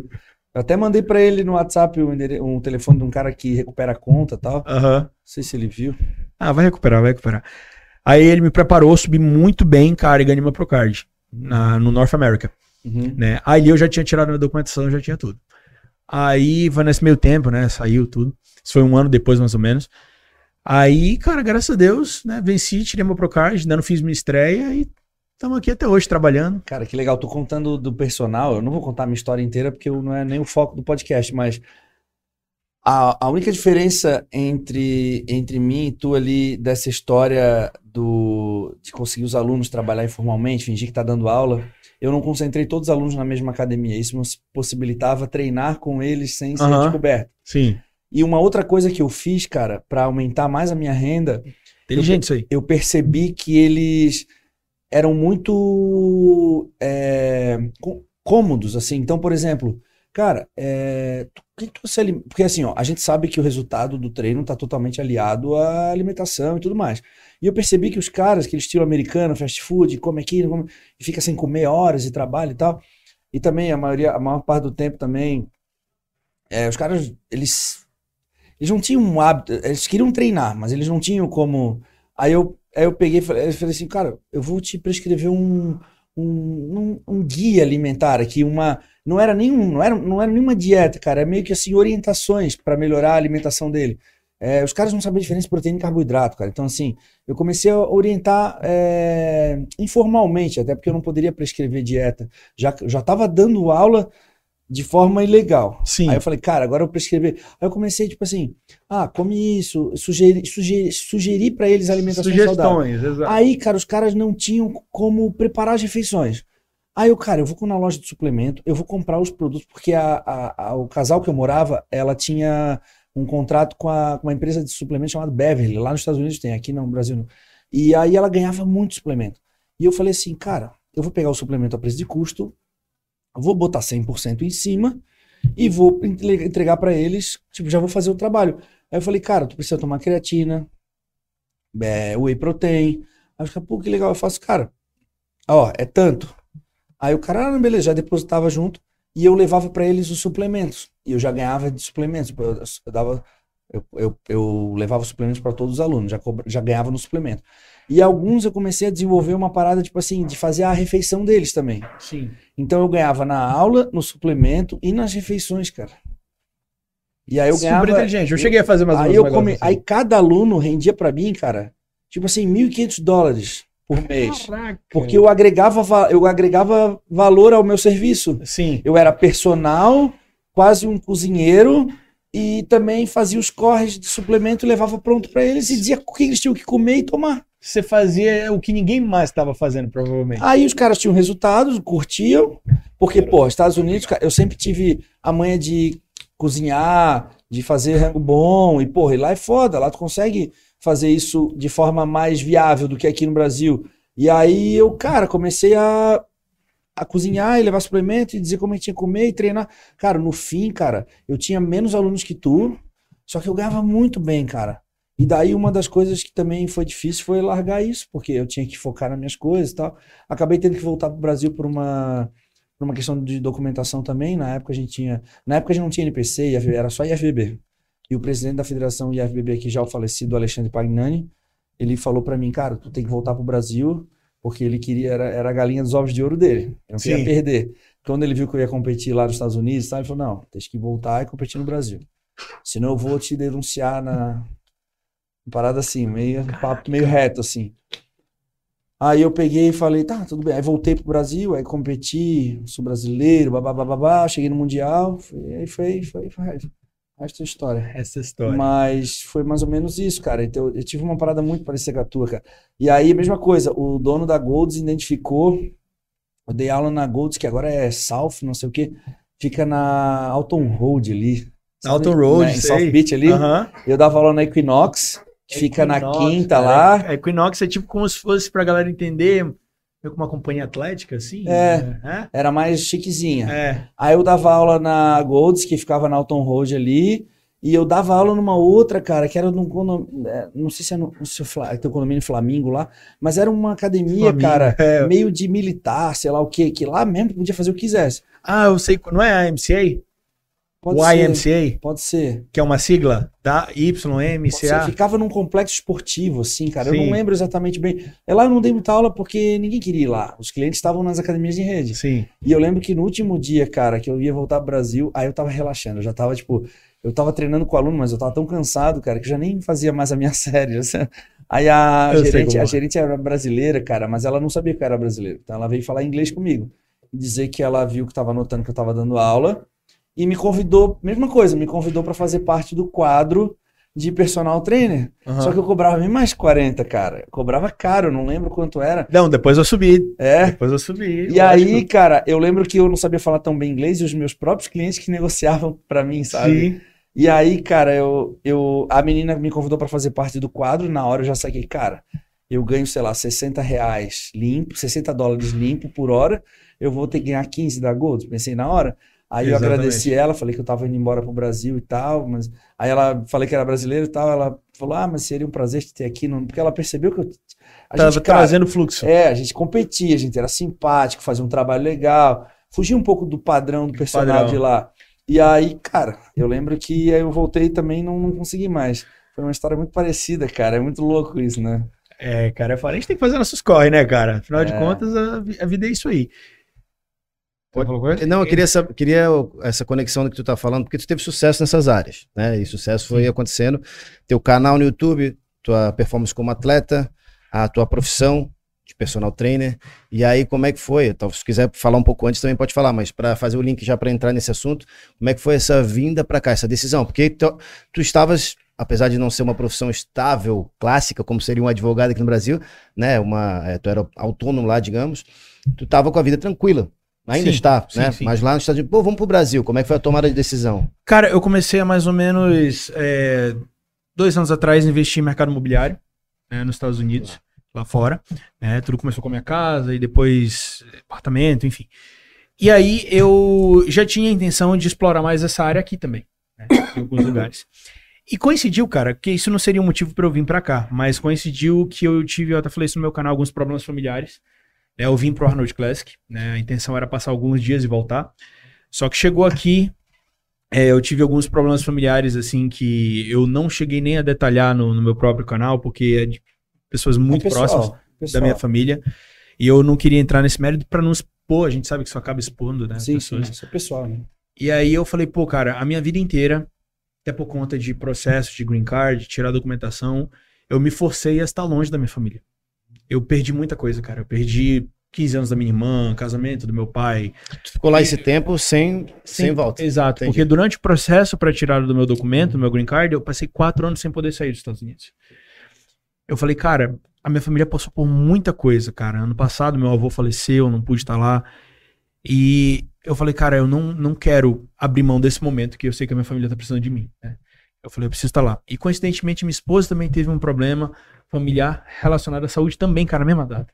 Eu falei, amor, se tem um momento que é bom pra gente tá lá, é agora, porque a gente tava num lugar que era alugado e não era contrato. Eu podia simplesmente entregar, né? Eu, tava, eu tinha vendido a, a casa que a gente tava morando antes, tinha acabado de vender. Então eu falei, pô, a gente tá aqui, a gente tava vendo outra que a gente ia comprar, né? Uma casa maior. E aí eu falei, cara, agora não tem nada pra dentro da gente. As nossas coisas estavam todas em um armazém temporário, que a gente alugou os storages que eles têm lá, é bem Aham. comum. E aí eu falei, cara, vamos. Só que aí o problema era que faltavam quatro dias pra vencer o dia que eu iria ter que pagar o próximo mês da casa. E, cara, a gente tava numa casa que era bem carinha, cara. Eu tava pagando um aluguel 2.850 dólares. Eu falei, porra, velho, vou ficar mais quatro dias aqui, eu vou ter que pagar o negócio e a gente vai embora. Eu falei, não, vamos dar um jeito de sair daqui em 24 Ué. horas. Aí, cara, Lá não tem arrego, né? é, cara, não tem. Aí eu resolve vida inteira em 24 horas, documento de cachorro, porque a gente tem dois cachorros, passagem, pá, pá, pá, pá, tudo mais. Ah, tu não pensou em ir pro hotel? Não, não, pensei em vir embora logo. Falei, mano, vamos resolver. Sabe o que eu acho legal disso tudo? É, Ah. cara, é que é, é- tá aí, é, o sucesso tá muito atrelado a isso. Tu sair da tua zona de conforto. Sim, Pra- sempre. tanto pra ir como pra voltar. pra Ou pra voltar. iniciar como personal, tu coloca coisa, ó, vou colocar isso aqui, agora eu vou buscar. Sim, As exato. pessoas esperam, não, não, não, fica esperando condições melhores e tu não espera, tu, tu faz acontecer as condições melhores. Então, Exato. o sucesso tá muito atrelado a isso, cara. Muito massa. E aí, cara, é aí que veio a ideia de Floripa, né? Porque a gente chegou em Belém, aí, pô, passamos lá quase um mês com a nossa família e as coisas acalmaram. Graças a Deus, os problemas eles se acalmaram, tava tudo controlado, tudo bem. Mas cara, foi brabo a pandemia lá, né? Foi, Foi, bem brabo, foi mais que aqui. Cara, até a agora, cidade, assim. o Brasil inteiro já tinha tirado o mandato de, de precisar usar máscara, lugar fechado e tudo mais. Belém era, uma, acho que é a única cidade, cara, que ainda Então, tava deixa eu aproveitar para falar sobre isso. Eu ia fazer a minha competição Eduardo Correia Classic Lá, verdade. lá em Belém, né? Eu anunciei, eu fui fazer uma presença lá no Neto Body Lab lá, que é um grande distribuidor lá de suplemento lá, tem lojas, tudo mais em Belém. E aí durante a presença eu conheci um um dirigente da NPC e aí brinquei, falei, pô, vamos trazer o Eduardo Correia Classic para Belém. Uhum. O que, que eu pensei? Porra, cara, a NPC era muito fraca lá, lá era muito a IFBB ainda. É, eu pensei, porra, cara, vamos fomentar o esporte aqui, vamos Eu queria, eu queria. Aí ele disse, pô, mas pô, já tem o Sardinha Classic lá, porque tu não faz o evento no Sul, já tem o Brandão. Falei, justamente, cara, já tem eventos grandes no Sul. Eu queria trazer o meu evento para um lugar que eu pudesse mudar a realidade do lugar, trazer, agregar valor para a região. E, e, cara, Belém, pô, cidade grande, sensacional, cara. É. Aqui, porque a gente tá muito longe, né? E a- as pessoas no Sul nem sabem que Belém é norte, às vezes confundem. Confunde, acha que todo mundo fala até "Ah, você é fica do meio Nordeste. chateado e tal. Fica. E, cara, e, porra, eu fui pra Belém umas três, quatro vezes, cara. E aí fui naquele hangar, lá que é o centro de convenção, talvez um dos maiores lá da cidade Sim. e tal. E falei, puta, cara, é aqui que nós vamos fazer o evento. Então, assim, cara, empolgado, pagamos o hangar, É todos os eventos pagamos importantes a assim é chancela da, da NPC, fizemos tudo, cara. E eu comecei a ter dificuldade com a questão da distância, cara, porque um evento desse é muito complexo, envolve muito detalhe. E eu sou atleta, cara, eu queria a melhor luz, eu queria o melhor isso, melhor aquilo. Eu já comecei a, Esse é o diferencial. e eu longe, eu não conseguia ser ativo, eu não conheço ninguém né, Belém, sabe? Assim, e é difícil pra mim. E aí, cara, entrou a pandemia. Eu tava um pouco receioso com relação à competição. Entrou a pandemia, tivemos que adiar. Porque o que que aconteceu? O hangar, que era o local da competição, ele virou hospital de campanha. Ah, e como tu mesmo falou, como tu mesmo disse, Belém foi uma das últimas cidades, né? E aí o que acontece? Eu ligava pra lá e dizia assim, eu não, no caso o Neto fala assim, cara, olha só, a nossa competição adiamos pra setembro. Eles chegava setembro, eles não podiam dar data, porque o hospital era era para atender os casos de Covid, a galera morrendo, e eles não tinham como dizer, ah, é até outubro. Sim. Aí chegou em setembro, não dá, vamos adiar. Adiamos três vezes. Chegou uma hora que eu falei, cara, não dá mais pra adiar. Não dá mais pra adiar, vamos ter que cancelar o evento, cara. Eu fico me colocando no lugar do atleta que tá se preparando. Sim. Imagina, cara, adiar, adiar, adiar. Chega uma hora, vamos cancelar, deixa esse cara, devolve o dinheiro das inscrições, deixa essa galera se ter o direito de poder optar por outro lugar, outro país, sei lá, cara, não sei, mas não dá pra ficar prendendo Porque fica pessoas. aquela coisa de tipo assim, por que, que eu falo pro pessoal, né? Não, cara, eu queria muito realizar o evento lá e a galera tinha pagado as inscrições e tava se preparando e eu adiava, adiava, só que eu adiava sem perspectiva de fazer. Aí na última vez que a gente ligou no hangar, eles falaram assim, a gente não pode dar data. Não tem como. Eu falei, cara, se eles não tem como, a gente vai ter que Eu lembro, eu falei contigo antes, lembra? Eu, eu tava querendo saber do evento. pô, é. Sim, sim. É, eu lembro, falou. Aí eu falei, aí liguei, falei com o Neto, falei, Neto, é muito difícil a decisão, cara. Mas é a decisão mais coerente, porque quando tu chega num lugar e o cara fala assim, ó, a gente não tem perspectiva de data. Porra, velho. Se o cara me dissesse assim, não, não, até dezembro é garantido que a gente resolve. Tanto que eu cancelei o evento e, cara, eu não sei, porque eu não acompanhei mais, mas ficou muito tempo sendo usado de hospital. E acabou que eu não consegui fazer, cara. Aí nesse meio tempo, né, eu acabei conversando com o Emerson e a gente achou que caberia mais um evento grande aqui no Sul e tal. E aí foi um sucesso também, Foi graças sucesso a Deus. que foi. Mas, mas tem esse lance que eu queria até explicar pra galera que tá sabendo aí e tal, porque às vezes a pessoa, pô, Edu, e o evento em Belém vai sair, não vai sair, entendeu? Foi isso que aconteceu. Em Belém, manda. Então, Em cara. Belém pra, pra Floripa daí. Pô, então. E aí tá, daí as coisas se acalmaram em Belém. Se acalmaram em Belém. E aí a gente pensou, bom, a gente vai passar um tempo aqui, não vai.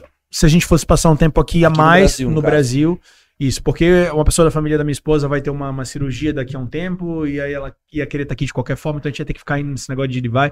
Falou, não, vamos passar aqui.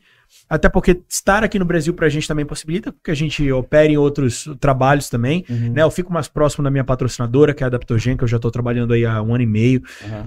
É, e então, assim, tem muitas coisas boas pra gente estar aqui também, né? Então vamos unir o útil ao agradável e achar um lugar pra gente construir de base aqui? E como eu te falei, né, que eu já tava meio que embutido nesse mercado imobiliário, e aí eu comecei a pesquisar aonde que seriam os lugares, né, com maior possibilidade de investimento aqui. E eu já gostava muito daqui de Florianópolis, cara, e aí acabei descobrindo que Jurerê, a área de Jurerê ali, várias outras áreas aqui, é uma área muito boa para investimento, né? E aí eu fui atrás disso, cara, e descobri que um amigo meu também estava trabalhando com investimento de imóvel nessa área. E aí falei, cara, eu amo Florianópolis, aquela área é sensacional. Ali tem uma área que me lembra muito a, a vida que eu tinha lá fora, Sim, né, a qualidade de vida. E então, cara, vamos pra lá e vamos, vamos. Cara, tem Ironberg, pô, Edu, a galera lá. Eu falei, mano, vai ser top. Pô, estamos aqui há três semanas, sensacional, cara. Não, a Ironberg caiu como uma luva pra ti, né? Exato. Porque eu lembro que quando eu voltei dos Estados Unidos pro Brasil, eu não fiquei nem. Fiquei muito. Fiquei dois anos lá, não foi nem perto do que tu ficou. E quando eu voltei pra cá, cara, além de deixar o carro morrer em toda esquina, porque eu não sabia mais a embreagem do carro, eu, eu, cara, eu não me adaptava mais às academias, cara. Eu chegava e falava assim, cara, meu Deus do céu, porque eu tava treinando- acostumado a treinar só em Hammer Life e tal. Aham. E aí, velho, puta, cara, eu supermercado, eu, come- eu comecei a ter dificuldade, cara, porque eu fiquei meio mimado lá nos Sim. Estados Unidos. Eu- não mimado, eu me adaptei rápido ao estilo americano. Sim. E aí, cara, eu comecei a ter um pouco de dificuldade com algumas coisas, assim, claro. Porra, perto da minha família, morando em Floripa, não, não tenho que reclamar. Mas algumas coisas eu fiquei um pouco. E aí eu fico imaginando tu, cara, que saiu de lá, tu querendo ou não, porra, tu tá inserido dentro da rotina do americano. Tu é praticamente um americano vivendo e fa... né? Apesar de eu não conseguir viver isso em ti, né? Cara, eu cheguei Até agora aqui... tu não chegou e falou, como fala isso em português? Não, não, não, não. Isso é péssimo, né, velho? Cara, fala nada, mas uma coisa que aconteceu, eu cheguei aqui, eu não sabia nada, cara, eu não sabia como funcionava nada. Documentação, eu tive, tô tendo que retirar tirar tudo de novo. E assim, se você me perguntar, cara, como é que funciona aqui pra você tirar um empréstimo? Como é que funciona aqui pra você Hum, fazer um financiamento? Eu não sei nada. A gente também não. Mas o que acontece, assim, Entendeu? Então eu tô de- aprendendo mas agora. falando de academia, isso é uma coisa que te atendeu, né? Cara, Porque isso aqui parece que demais. tá nos Estados Ah, Unidos. e né, além da cara? estrutura, E não- o horário, né? Porque o horário. assim, a grande Ah, realidade horário, dos, dos Estados Unidos é a academia 24 horas, É. tem uma- um preço justo, vai lá e utiliza. É. E a realidade do Brasil não é essa, cara. Não é essa. Não abre nem sábado e domingo. Eu já fiz enquete com o pessoal aqui na internet. É triste. O cara treina de segunda a sexta e sábado e domingo um Cara, horário sabe limitado. quantas É. aulas avulso eu vendi aqui, nós vendemos aqui no mês passado? Avulso. 800 aulas avulso. Sabe o que que significa isso? São outras academias que estão deixando de ganhar porque fecham final de semana e feriado. Hoje é feriado aqui. Hoje é finados, né? Cara, tá aí a academia cheia. Por quê? Porque a galera vai sair das academias que não abrem e vem fazer seu treino aqui. O reflexo disso, a gente vende quase mil aulas por mês avulso. Aqui não me atendem onde me atendem. Não é isso? É. É isso aí, cara. E isso daí é um negócio que é muito comum lá fora, né? Você encontrar academia que tem Sim. funcionamento 24 horas final de semana. Vocês fazerem isso, cara. n- e o que é mais louco, vocês não apenas estão disponibilizando pro pessoal atendimento 24 horas, academia 24 horas, como estão disponibilizando uma estrutura a nível alto gringo. Eu achei engraçado quando eu te convidei pro podcast, eu tava no meio do treino, chegou ali, me cumprimentou e tal. Falei, olha só, quinta-feira, 8 e meia e tal. Só vou precisar confirmar contigo que é feriado, cara. Preciso ver com o Ícaro, preciso ver com a minha família e tal, não sei o quê. Aí tu falou, tá, mas é feriado, mas o pessoal aqui não faz as coisas. Aí, tipo, cara, isso, foi, isso é muito americano, tá ligado? Porque o cara, peraí, eu lembro quando eu morava lá, eu ligava pra casa, minha mãe, não, hoje é feriado, hoje é feriado. Falei, meu Deus, no Brasil só é feriado. Não, é dia das crianças, mas dia das crianças o pessoal não trabalha, pô. Dia do trabalho o pessoal não trabalha. Cara, é louco porque lá fora o pessoal meio que, tipo assim, não gosta de feriado, entendeu?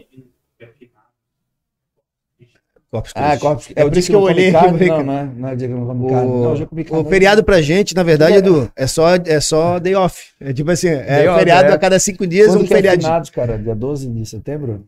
Sei lá. Meu Deus, tu. Não, é novembro, né? Não é Novembro? especialidade, Sei lá, desculpem cara. aqui. Voltando. É, sou bom lá. bodybuilder, cara. eu não É, sou cara, lá fora o pessoal não, não, não gosta de feriado, porque feriado. O que, que o feriado representa pro, pro, pro, pro O que, que brasileiro? representa hoje pra mim? É treino de perna hoje. É perna. isso. É, então, é isso aí. E amanhã, inclusive, Amanhã- amanhã, é feriado, porque amanhã é day off, nossa. É, mas é day off. Cara, mas esse funcionamento, essa ideia é pior que é verdade. A gente esquece se é sábado, se é domingo, porque o dia ele tem uma rotina. Bodybuilder sabe disso, Sim, o valor total. da rotina. E quando tá aqui dentro, não sei se você já reparou, quer dizer, já reparou. É luz artificial 24 horas e a gente só muda a luz da meia-noite às 6, a gente deixa um, os Um spots em cima de cada máquina. Tu já viu como é que fica? Eu não vi esse horário ainda. Puta, depois eu vou apagar pra te ver. É, a gente faz o seguinte: depois da meia-noite até as seis da manhã, a gente mantém. A gente tira essa luz branca, fica só as vermelhas. E aí a gente tem um spot em cima de cada máquina. Ah, então fica aquele ambiente. E no meio da academia desce um globo colorido. É, brincadeira. Meio Aí o teto abre. Pode Sacanagem, dentro. né? aí desce o Paulo Musa. Mas, ô. no, no arco. Mas o teu lifestyle hoje é parecido, a gente entende, porque tu vem ali de Jurerê, tu pega a SC 401 aqui, tu pega uma via grande, Uma né? via rápida. Uma via rápida, tu chega rápido aqui na casa, academia, se loca. Fazendo isso. Não, é muito engraçado assim. porque é, tu mora, cara. é, não- eu não sei em quilômetros, mas tu mora relativamente assim, pra nós, é perto, pra ti mesmo que morou nos Estados Unidos, e principalmente Fala DD, eu morei lá na Commercial lá. Ah, sabe? sei. Eu entrava na, nos, nos drive-thru assim, de pé, cara, ficava atrás do carro esperando, caminhando, sabe? Aham. Que lá não dá pra fazer nada de a pé, né? Sim. Em Fala DD. Não. É tipo assim, Mas tu olha pra lá, é uma via, tu olha pra outra via, É. só condomínio. É.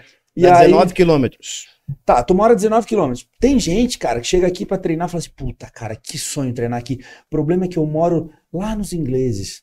Fala assim, É, sabe? Que é 30, Aí eu falo, 30. meu Deus, cara. Isso, pra quem mora fora, né, sabe que, cara, é ridículo, né? É muito perto, É, né? muito perto. E tu tá cara. em, em, em onces, em, que- em Ounce. miles. Ah, Tu- não, tu já cara. mudou? Tu já tá vendo em KM? Tu Cara, pesa nunca- comida em ounces? Não, não, eu nunca adotei. Ah, então eu nunca adotei, mas é, isso aí é por Do causa de, até hoje. isso aí é por causa do Cris Aceto, né? O Cris Aceto bota lá 3, 4 onças de É, frango. ela já me. É, correr, É, exibido Mas o que, que é essa onça aí que o Correia tanto fala, essa onça? É, os, ma os maconheiros sabem que é ounce. Mas ó, o, Corta aí, cara. o, o, o Kaique, o Kaique, ele popularizou mais o 6 ounces of tilapia. Ah, o Kaique. o Kaique é trouxe as onças aí, mano. Ali. Não, o Foi. Kaique é arroz basmati, basmati rice, É, faz. o jasmine rice, e tilápia e aspargos. Abraço, O prato dele custa quase 500 reais. O aspargo no Brasil É tá o tipo... Aspargo no Brasil. Out- Outfood, aspargo. Outfood Fit. Então, Abraço, vamos, vamos fazer um contraponto aqui pra galera que tá assistindo. Ele já deixou o teu assunto pra Prós, trás, e- prós e contras, prós e contras. O que que tu, o que que tem mais diferente lá e aqui? Tá falando do aspargo. Pô, aspargos custa 40 reais, 10 aspargos lá, e lá é muito parado. Mas Não, o preço é surreal pra ele, porque ele fala, ó, isso aqui é quatro vezes menos. É, tá brincando. Cara, mas é. Ó, deixa, Ah, deixa eu falar pra você. com Nojento. Deixa eu falar Sabe aquela sensação que a gente tem? Fala assim, ó, Ele tem- a vai gente vai pra lá, comprar é camiseta barato. 40 e faz 40 vezes 20, puta, 40 vezes 5, puta, É, camiseta é, 200 reais. é. Ele Só é o que contrário, contrário, Ao pô. contrário, exato, cara. Olha que louco. Por isso que Porque- ele mora em Jurerê, pô. a galera tá achando que ele mora em Jurerê, é barato morar em Jurerê. Para, pô.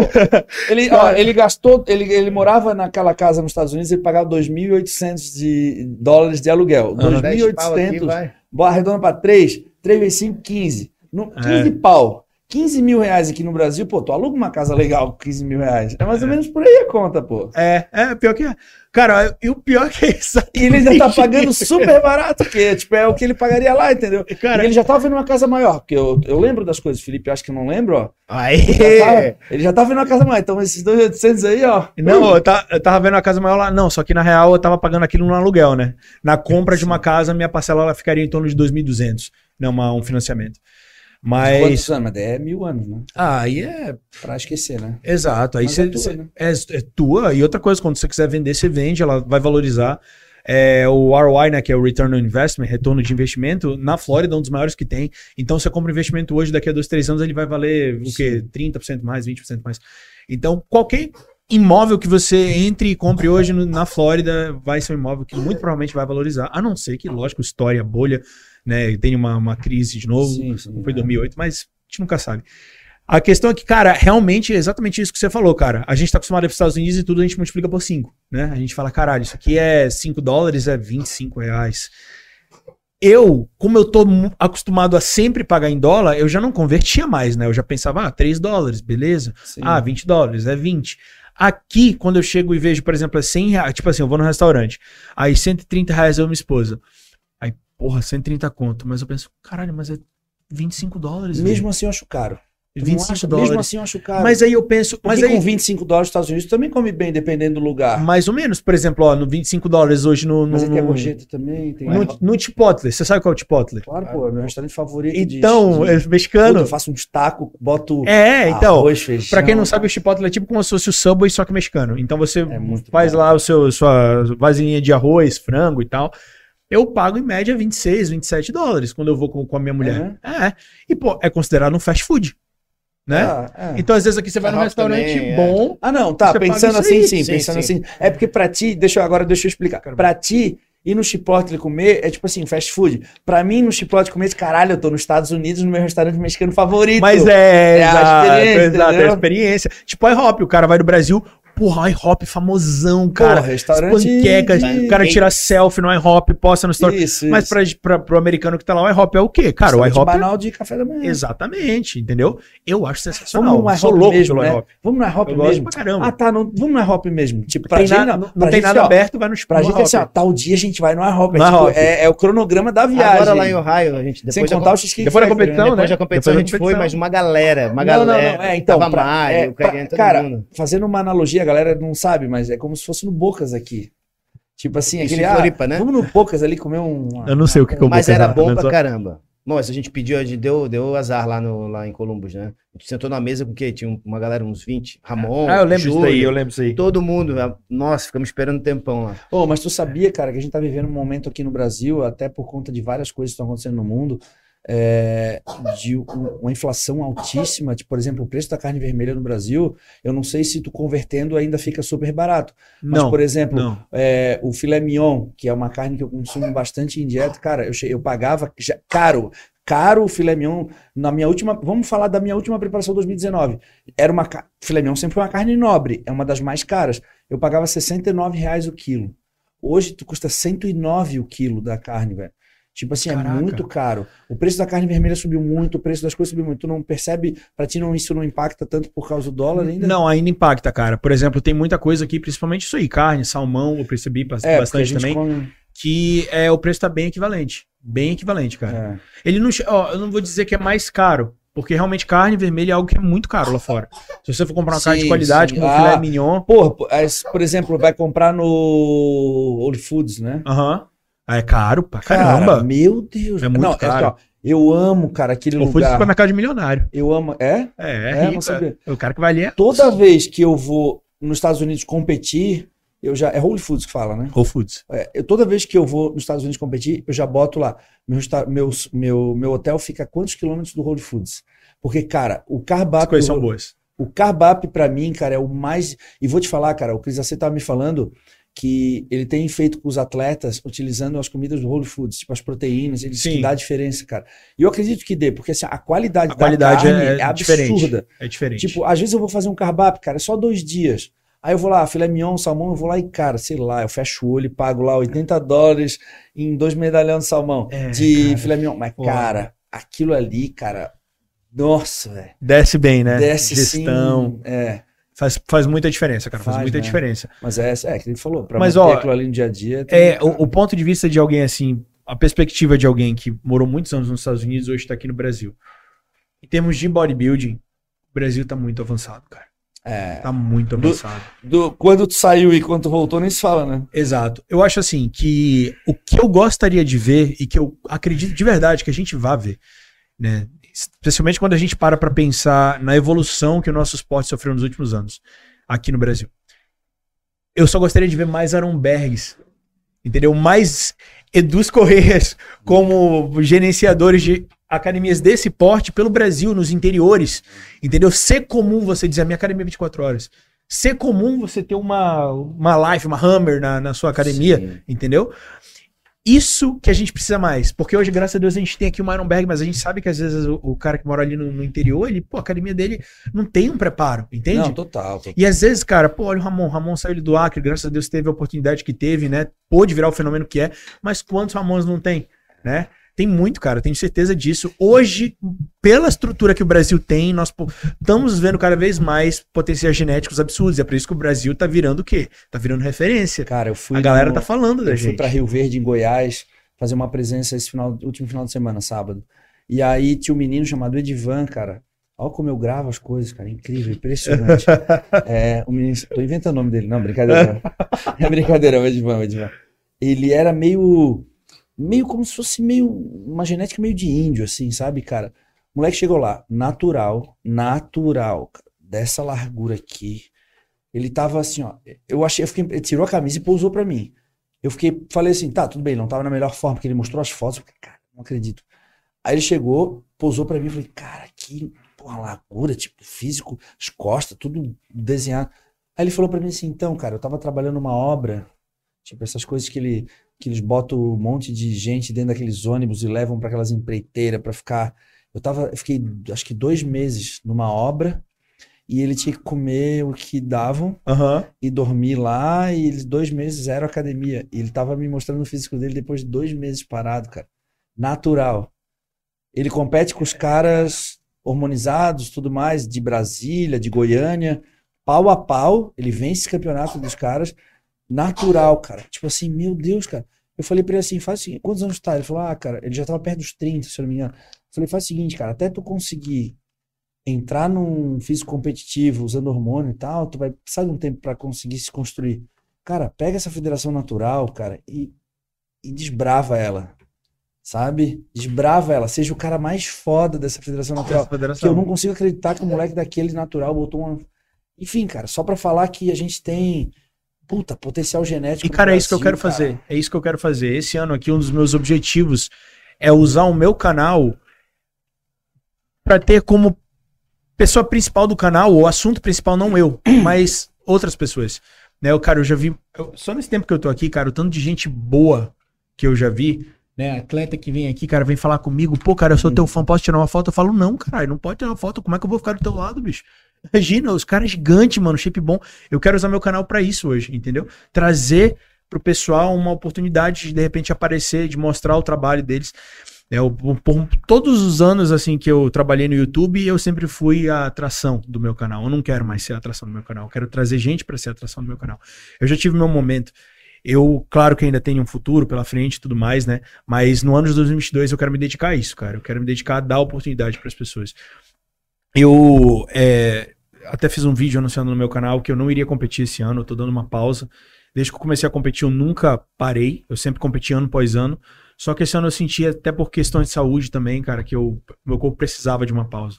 Então eu cheguei até a começar uma preparação para fazer minha estreia no Tampa Pro, mas eu, com tudo que estava acontecendo, eu sentia que aquele momento ali eu não ia conseguir apresentar o meu melhor. E eu não queria fazer uma estreia no profissional para apresentar um, um Lucas que não tá 100%. Uhum. Falei, então, cara, eu preciso disso, vou dar essa pausa e eu quero realmente trabalhar nisso esse ano, cara. Ô, Lucas, mas essa galera só vai conseguir aparecer, esse pessoal que tá falando, os potenciais aí, atletas, se as academias permitirem, né? Como é o caso aqui, que tem a sala de pose, que tem o incentivo, porque até então, é, porra, Edu que é o cara que mais pode falar sobre isso. Existia muito preconceito sobre isso. Existia não, existe E pra existe caralho. muito ainda. Então, é legal. Tu, um cara com toda a tua visibilidade agora também tá pensando nisso, não só na tua carreira de atleta, mas dar voz ou Sim. espaço para essas pessoas, porque é isso que a gente precisa. As academias que não punam as pessoas que querem seguir ou se inspirar no fisiculturismo. né? A, a Ironberg, cara, ela quebrou muitos paradigmas, porque até então os donos de academia, eles achavam que o padrão comercial de cliente que dava lucro, né? Eles nunca poderiam imaginar que uma foto do Ronnie Coleman, do Phil, do Jay Cutler, minha, do Muzi, do Cariani, do Júlio, do Big Ramy, poderiam trazer retorno para uma academia como, como essa, por mais que tivesse uma infraestrutura, porque o layout é muito agressivo, porque bodybuilding, isso espanta os clientes, Porque cara. não dá dinheiro para academia. Um. É isso, e cara, eu academia. vejo aqui umas cenas muito legais, cara. A gente estava treinando esses dias aqui. Primeiro que as pessoas têm a oportunidade de ver Ramon, Boff, eu, Alan Bonadiman, Lucas Pinheiro, todo mundo treinando aqui, no meio da galera, né? Sem distinção, sem segurança, sem porra nenhuma. Então todo mundo já tem essa oportunidade de entrar aqui e ver os caras de alto nível treinando. Segundo que a galera se motiva demais com isso, cara. Demais, demais, demais. Então, assim, a gente quebrou muito essa questão de. E assim, eu vi uma cena muito contrastante, porque nós estávamos treinando esses dias, eu olhei pro Felipe e falei, Felipe, olha só, uma moça grávida, devia estar de uns nove meses já, descalço, significa que ela estava super à vontade, o ambiente não inibe ela, porque senão ela não estaria descalça.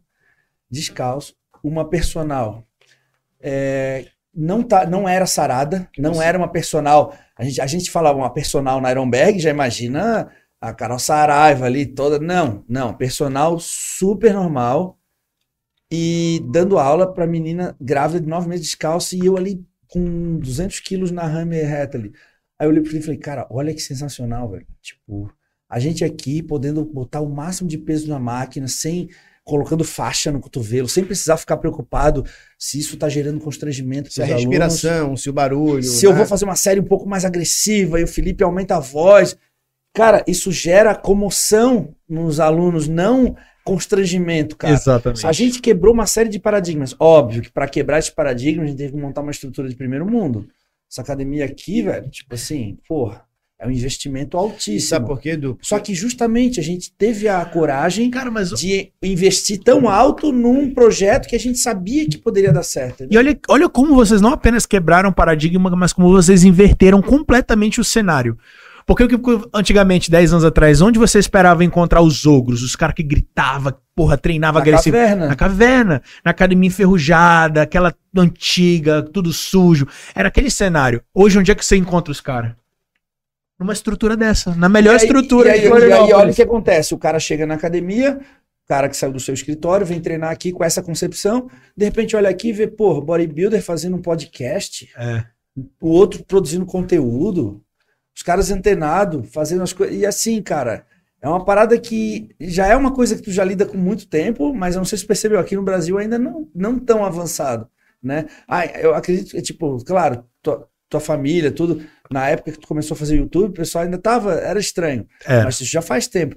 Se tu, ainda as pessoas aqui acham estranho, cara. É, acham, Tipo, ainda acham. acham, acham. Nós estamos em 2022, cara. Exato, cara. Mas isso tá popularizando. Isso, isso é bem legal que tá popularizando. Eu lembro que alguns anos atrás, quando eu vinha no Brasil e gravava, às vezes a galera olhava, tipo assim, o que, que você é tardado tá fazendo? Né? Hoje a galera já chega e fala, pô, você tem canal do YouTube? Uhum. Né? Eu comecei a perceber essa, essa polarização do, do, do, do nosso trabalho, né, cara? Da, da influência digital. Isso fomenta demais, cara. É incrível, porque assim, ó, o teu trabalho no YouTube, cara, ajuda muito a nossa academia, ajuda na minha profissão, ajuda na profissão do Felipe. O meu podcast ajuda demais na tua profissão. Cara, tudo que a gente faz agrega muito. Por isso que o bodybuilder Agrega. no Brasil tá dando esse boom, sabe? Sim. E aí, cara, é, olha só, a gente vai ter a Expo Nutrition agora no próximo final de semana, né? Sim. Rio tu vai estar lá também, Vou né? tá lá. Eu vou estar lá no stand da Max, tu no stand da Adaptogen, Felipe lá com a galera da Max também. Cara, a gente vai ter um line-up, cara, brasileiro, assim, alto, altíssimo nível. Altíssimo tipo nível. o Arnold, cara. É. Onde que a gente ia imaginar, cara? Exatamente. Em todas as categorias, entendeu? Brasileiro, forrado de brasileiro. Não, tudo cara, vai ser, vai ser incrível. Olha só, velho. Vai ser incrível. Eu, eu sempre, assim, desde que eu comecei a trabalhar com isso, o meu sonho sempre foi, de alguma forma, não necessariamente competindo, mas poder participar das feiras aqui. A minha primeira feira no Brasil foi o Arnold.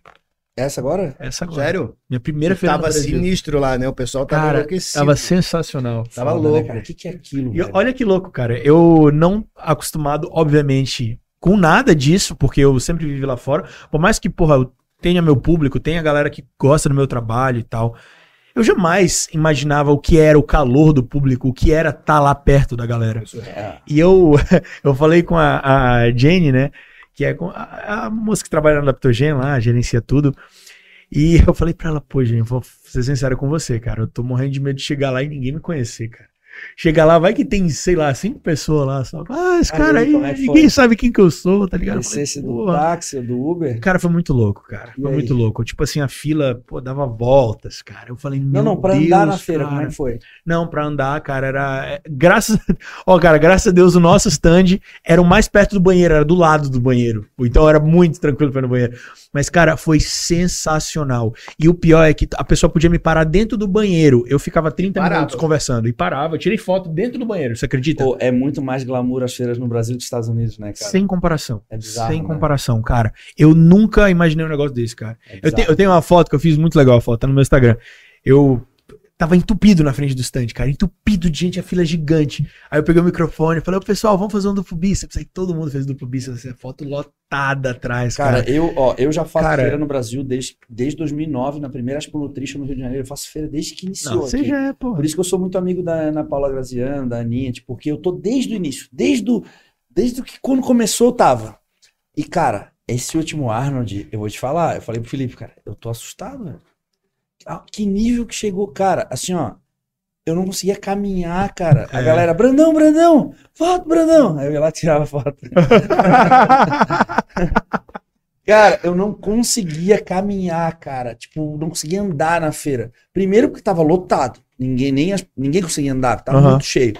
E segundo, cara, que a galera fiquei enlouquecida, velho. Enlouquecida, né? Cara, E é muito, foi é muito gratificante, né, cara? muito, Porque, por exemplo, muito. a gente tem que lidar com comentários inconvenientes, com haters no dia a dia, nas redes sociais e tudo mais. Isso às vezes deixa a gente aborrecido, chateado, às vezes até com vontade de não fazer a parada. Mas Total. quando tu vai numa feira dessa, cara, Renova. puta, cara, cadê o hater, velho? Não tem hater, Não cara. tem hater. Não tem hater, Não tem cara. hater.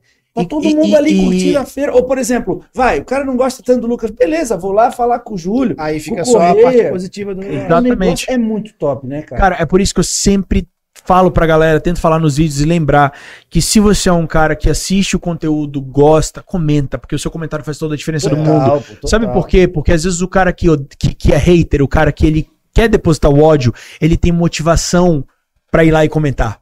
Às vezes a pessoa que te ama, que gosta de você, ela assiste porque gosta do teu conteúdo, é sua fã. Mas ela não comenta, entendeu? Ela, pô, que Cara- top. E não comenta, ela esquece. Entende? Nesse assunto de prosperidade, cara, é, é preciso fazer isso. É preciso disseminar aquilo que tu bem falou lá, fazendo o link. Tu tratava bem todo mundo, porque tu é um excelente cara, um excelente profissional. Isso te rendeu frutos futuramente, porque tu entrega, a gente tem que entregar. Então, às vezes a gente pensa, a pessoa tá em casa, ah, não vou curtir, não vou compartilhar. Ah, outra É, pessoa faz isso. Outra pessoa faz. Cara, não vai, eu, não, eu não vou fazer diferença. Porque isso vai voltar para você. Eu outra pessoa, você vai estar diferença. produzindo seu conteúdo, fazendo, ajudando outras pessoas. Porque isso vai afinal de contas, por exemplo, ó, agora são 11 horas. Cara, eu poderia estar curtindo a minha filha, minha família, tu poderia estar em Jureira Internacional tomando teu uísque, fumando teu charuto. Não, porque o cara, pô. Acendendo com um dólar. é, será, que Para. ele vai, será que ele vai convidar a gente pra passar o Réveillon em Cara, tem piscina Você lá, tá hein, Edu? Lá tem já. Cara, já piscina. tem um amigo piscina. Agora, hein? Só que a piscina Porra. não tá se dando pra usar ainda, não, velho. Tá frio. Agora eu descobri quem é que mora em Jurerê. Puta, Jurerê, cara. É, agora cara, não preciso mais ficar nunca- procurando vaga. Nunca conheci. Estacionar. Nunca conheci Cara, alguém. Pô, cara, lá em só. casa tem umas seis vagas, sabia? Sério? Sério, é muita vaga. Mas eu preciso só de uma só, cara. Só de uma. É Sabe- sua já. Agora deixa eu contar uma Ô, tá curiosidade. que já. pode vender essas vagas no verão, né? Que vou fazer estacionamento. Bem cuidado, bem cuidado aqui, jogador. Olha, eu, tenho- eu vou te contar uma coisa que tu não sabe agora, que eu soube em off aqui antes da live começar. Ixi. Um dos lugares que ele visitou e ele não sabia, eu acho que muita gente também não sabe. Nossa. que que Prata tu acha? Galeta. Cara, Ele foi na esse galeta- Foi um grande mal entendido. E ele disse que não estava nu. Deixa eu ver, tá com marquinha aí? Não, cara, cara, eu fui lá hoje, cara, fiz uma trilha que passava pela praia de lá Até derrubei. e eu não sabia que era nudista. Eu não vi ninguém nu. Mas, vi a defesa. Não vi ninguém nu. Tava todo, Todo mundo. mundo fala isso depois que volta de lá. mas de repente eu me olhei e eu estava Cara. completamente nu também. Quando eu olhei, eu... E se todo Não. mundo está nu, é como se ninguém Ó. estivesse. Essa é a lógica. cara, o nome da praia, velho. Deixa eu ver, eu não sei qual que é o nome. Perguntei aqui pro meu amigo agora. Trilha Boa Vista e Galheta. O problema foi o e Galheta. A né? galeta, a galeta. É, Galheta. Eu não faço trilha. Cara, né, sensacional. Trilha, essa palavra até me dá coceira. Uma- e dói uma joelho, né? Não é, não é Dói. certo. Foi uma das primeiras vezes que eu fiz uma trilha e não tive dor nos joelhos. Você acredita, cara? Sério? Sensacional. Tinha escada rolante? É. Eu não faço trilha, velho. Cara, eu tava ninja pulando de um lugar pro outro. É mesmo? Pá, É, eu tava benzão, cara. Graças é a Deus, bonito, meu né, joelho. cara? É sensacional. Vale cada, mano, cada É segundo. bonito, né? Duas horas e meia pra subir. Mas, cara, vale a pena. Você chega lá em cima e fala, meu Não, Deus. duas horas e meia não vale a pena. Duas horas e meia, tempo de, de duas refeições. Não, duas horas e meia não vale Eu levei minha marmita. Nada na vale a pena subir duas horas e meia. Mas, ó, você daqui, vou comer uma pizza agora. Precisa... Cara, foi, É? foi intenso o É? negócio. Eu precisava, senão o peso cai, cara. Tu vai treinar hoje? Não, hoje não treino. Não, hoje eu tô off. Hoje eu tô off. Hoje é feriado. Hoje é feriado. no assunto. feriado não tá. Fazer uma pequena observação aqui ó, na nossa live. vai Natália Coelho. Natália Coelho presente na live. Natália muito Coelho? obrigado. É, É, fã da Natália, velho. também, cara. Quem não é fã da Natália? É, Oxe, Natália... Acabou de vencer a competição, né? Ela competindo agora, venceu. Sério, o que, que a Natália Pra tá variar, falando? né, cara? Não, ela botou palminhas e coraçõezinhos aqui pra nós. Pô, muito sou obrigado. muito fã dela, cara. Muito fã Muito dela. obrigado. Esse papo fluindo aqui com o Lucas, saibam vocês, alguém perguntou se o Lucas se mudou. Ele deve ter entrado agora, sim, ele está morando em Floripa. Comprou mudando em Floripa, cara. Metade de Jurerê Internacional, está pretendendo comprar outra metade até o final do ano e vai participar de muitos podcasts aqui. Isso, logicamente, se vocês derem o print agora e compartilharem lá pra gente saber. Se vocês estiverem curtindo, comenta aí, cara. Comenta aí Não, se vocês estão curtindo, se vocês querem que eu volte aí mais vezes, porque agora eu tô pertinho, né? Eu posso vir aqui encher o saco. Pô, cara, é isso que eu ia te falar. Já que tu tá aqui, a gente precisa mesmo, cara. A gente precisa de ter pessoas aqui pra gente poder comentar os campeonatos. Vamos fazer o seguinte, vamos marcar um de voltar aqui depois da Expo Super Show e comentar os resultados do, dos, dos campeonatos do Pro, Vamos. Aí vai dar. da Open. E olha que legal, a gente nem conseguiu, a gente não contou nem 10% da tua história, né? Olha que engraçado. Não, mas É, é cara, legal. a gente veio contar a Não, história dele. A gente contou, mas de uma forma Mas, distraída. não, mas muito pouco. E isso é, isso é excelente, que a gente tem assunto Mas aí aos poucos a gente vai É, jogando. é essa isso, história. é eu também, é por exemplo, é eu falei muito pouco. Mas é isso que eu tô dizendo, a gente ia contar a tua história e, cara, é- foram mas- trechos, Mas se assim. eu fosse isso é contar legal. a história inteira por detalhe, a gente ia precisar de um podcast de 10 É. horas, cara. Mas pra isso, ué, tá morando aqui pra isso. Exatamente. Não, e outra, é, a gente vai comentar. Tu viu que vem um iraniano competir na Classic? Eu vi, eu vi, cara. Ah, tamo naquela se o Rossi vai não vai, pegou uma virose. O iraniano mais o parece Zancanelli um voando baixo. Cara, a Classic vai vir, vai ter muita coisa legal pra gente falar. A Open também vai ter muita coisa pra gente falar, cara. O William tá Ô, cara, que bom que o Rossi melhorou, né? Eu vi a postagem agora que ele tava melhor, ele ficou É, doente. então, mas a questão é se ele ainda vai ou não, a gente ainda não sabe, né? Se ele vai, vai, sim, vai sim. vai É, sim. tomara que sim, cara, porque, puta, eu tava esperando tanto por esse confronto. Não, ele precisa ir, enriquece mano. tanto o esporte, velho. Isso enriquece demais. Ele precisa. Na muito, Classic, cara. na, na Open, o Boff também tá vindo com tudo depois do segundo lugar no Arnold. Foi a primeira estreia dele, cara. Ó, o Boff que tava Primeiro fazendo estreia é o bom, cardiozinho dele ali, agora já saiu, mas durante a live, tu não, tu não viu, né? Ele Tá. foi ali, fez, o, fez os 30 minutos. É a estreia tá, não? dele, é, é, foi a estreia dele no Arnold, ficou em segundo. O Alan Bonadiman também tá vindo com tudo. O William, que achou que não estava num condicionamento bom, agora ele tá f- finalizando bem. Então a gente tem aí, cara, a gente tem o Lins, a gente tem vários atletas aí, cara. Vai pegar fogo, velho. Tem a, a- as categorias femininas também. Então, cara, a gente vai poder comentar sobre todas elas. Cara, uma coisa que eu queria salientar aqui, olha só, o pessoal fala tanto de nível de competição, especialmente em questão de condicionamento na categoria Open. Tinha tempo que eu não vi uma categoria com atletas tão condicionados quanto foram agora no Arnold, cara. Todo mundo tava bem condicionado.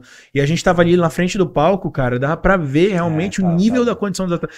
Eu realmente espero, e eu, eu acredito que vai ser, assim, com certeza, o nível desse pra mais agora no, no Rio Super Acho Show. que sim, cara, porque ó, ó, o que eu tô percebendo é que os atletas perceberam que o condicionamento é, é algo.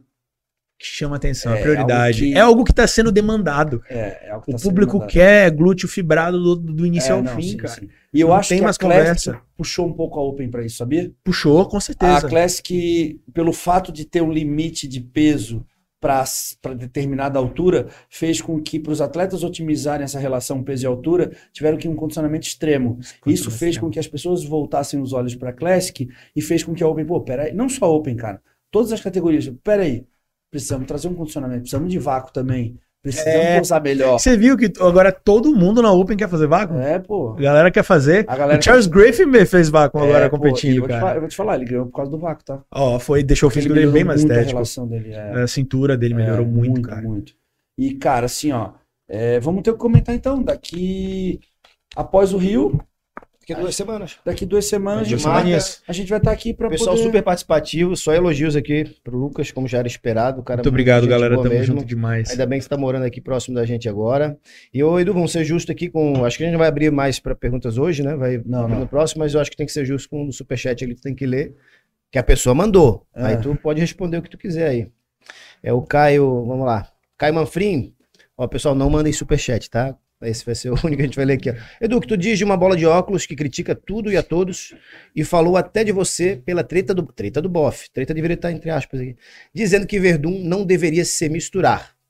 E aí o cara botou um. um Cara, eu não sei de quem é bola de óculos, cara. Isso que eu ia falar agora. Eu quero. não vou- Ainda bem que eu não. Eu não quero treta. Se esse superchat, a Deus, eu menos não que esse é. superchat for de 5 mil reais, eu até compraria essa treta, mas não vou. Não sei quem é, não sei É, eu mesmo. também tu não peguei Bola de referência. óculos, vi- me vem algumas pessoas na cabeça. Algumas pessoas. Caraca, eu fiquei intrigado. O cara fala bola de óculos, eu. Cara, eu não tenho noção de quem ele tá falando. Até pode ser Tudo que tenha.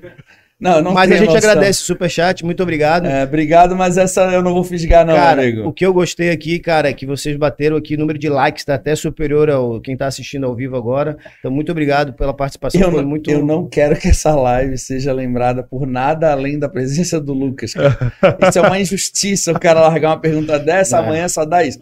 Então vamos, porra, vamos aqui, né? Vamos Não, mas linha. bola de óculos é uma. Enfim. Vamos, vamos agilizar Galera, cara, o- obrigado, podcast que vem. TVzinha aqui. Vamos A gente marcar. vai botar na TV os atletas. Bota as E a fotos. gente vai comentar os resultados, se foi bom, se não foi, tua opinião. Pô, aí, ó, ganhamos um puta personagem no podcast, É, cara. olha aí. Top, muito obrigado. Fico Aí, feliz aí de pô, vocês terem legal, gostado da, da minha presença, cara. E novamente, pra mim, Já que tu não faz nada da vida além de trabalhar com o YouTube, tu vai Só ter isso, tempo pra vir não faz Não, ó. na nada. verdade, você sabe como é que é a vida de youtuber, né, cara? A gente acorda meio-dia, não faz nada. Não faz nada. Não faz porra nenhuma. Na verdade, a gente pega a câmera uma média de 3, 4 vezes e manda pro editor e acabou. Editor é de graça também, inclusive. Isso, isso. Trabalha, trabalho forçado. Mas, ó, é sério, rapaziada. Eu tô muito feliz de estar aqui. Obrigado, é, um, dos, um- um dos motivos principais, assim, que me fazem gostar muito de estar aqui no Brasil, de sentir muito menos falta de estar lá fora, é essa proximidade que eu tenho com as pessoas que eu realmente gosto. Hoje, é, sendo totalmente transparente, cara, a gente sabe que em qualquer meio, né, seja ele qual for a área que você atua, você sabe que nos dias de hoje é muito difícil a gente achar pessoas que a gente considera verdadeiras e que a gente pode contar no dedo, cara, as pessoas que realmente são do bem e que você tem uma conexão legal e que você sente uma energia positiva, uma energia legal. E estar aqui com vocês realmente me passou uma energia muito boa. Obrigado. Sempre que eu tô com vocês, eu sinto essa energia. E pra mim é um prazer enorme. Quantas vezes que você me chamar, eu vou, vou estar aqui presente. Irmão, obrigado, tá? Tamo junto, irmão. Valeu, Lucas. Valeu obrigado, demais, irmão. irmão. Top A demais. casa é tua, já te falei. junto. Quando quiser produzir teus conteúdos aqui, não só na academia, aqui usar a sala também. Ah, eu vou encher muito, saco. Cara, aqui é tua, tá? Galera que quiser o Lucas aí, comenta, compartilha, ajuda nós, fortalece o canal. Simbora. E a gente vai estar aqui Valeu. produzindo conteúdo para vocês. Talvez a nossa próxima semana a gente ainda faz um pergunte a correr antes de ir pro Rio.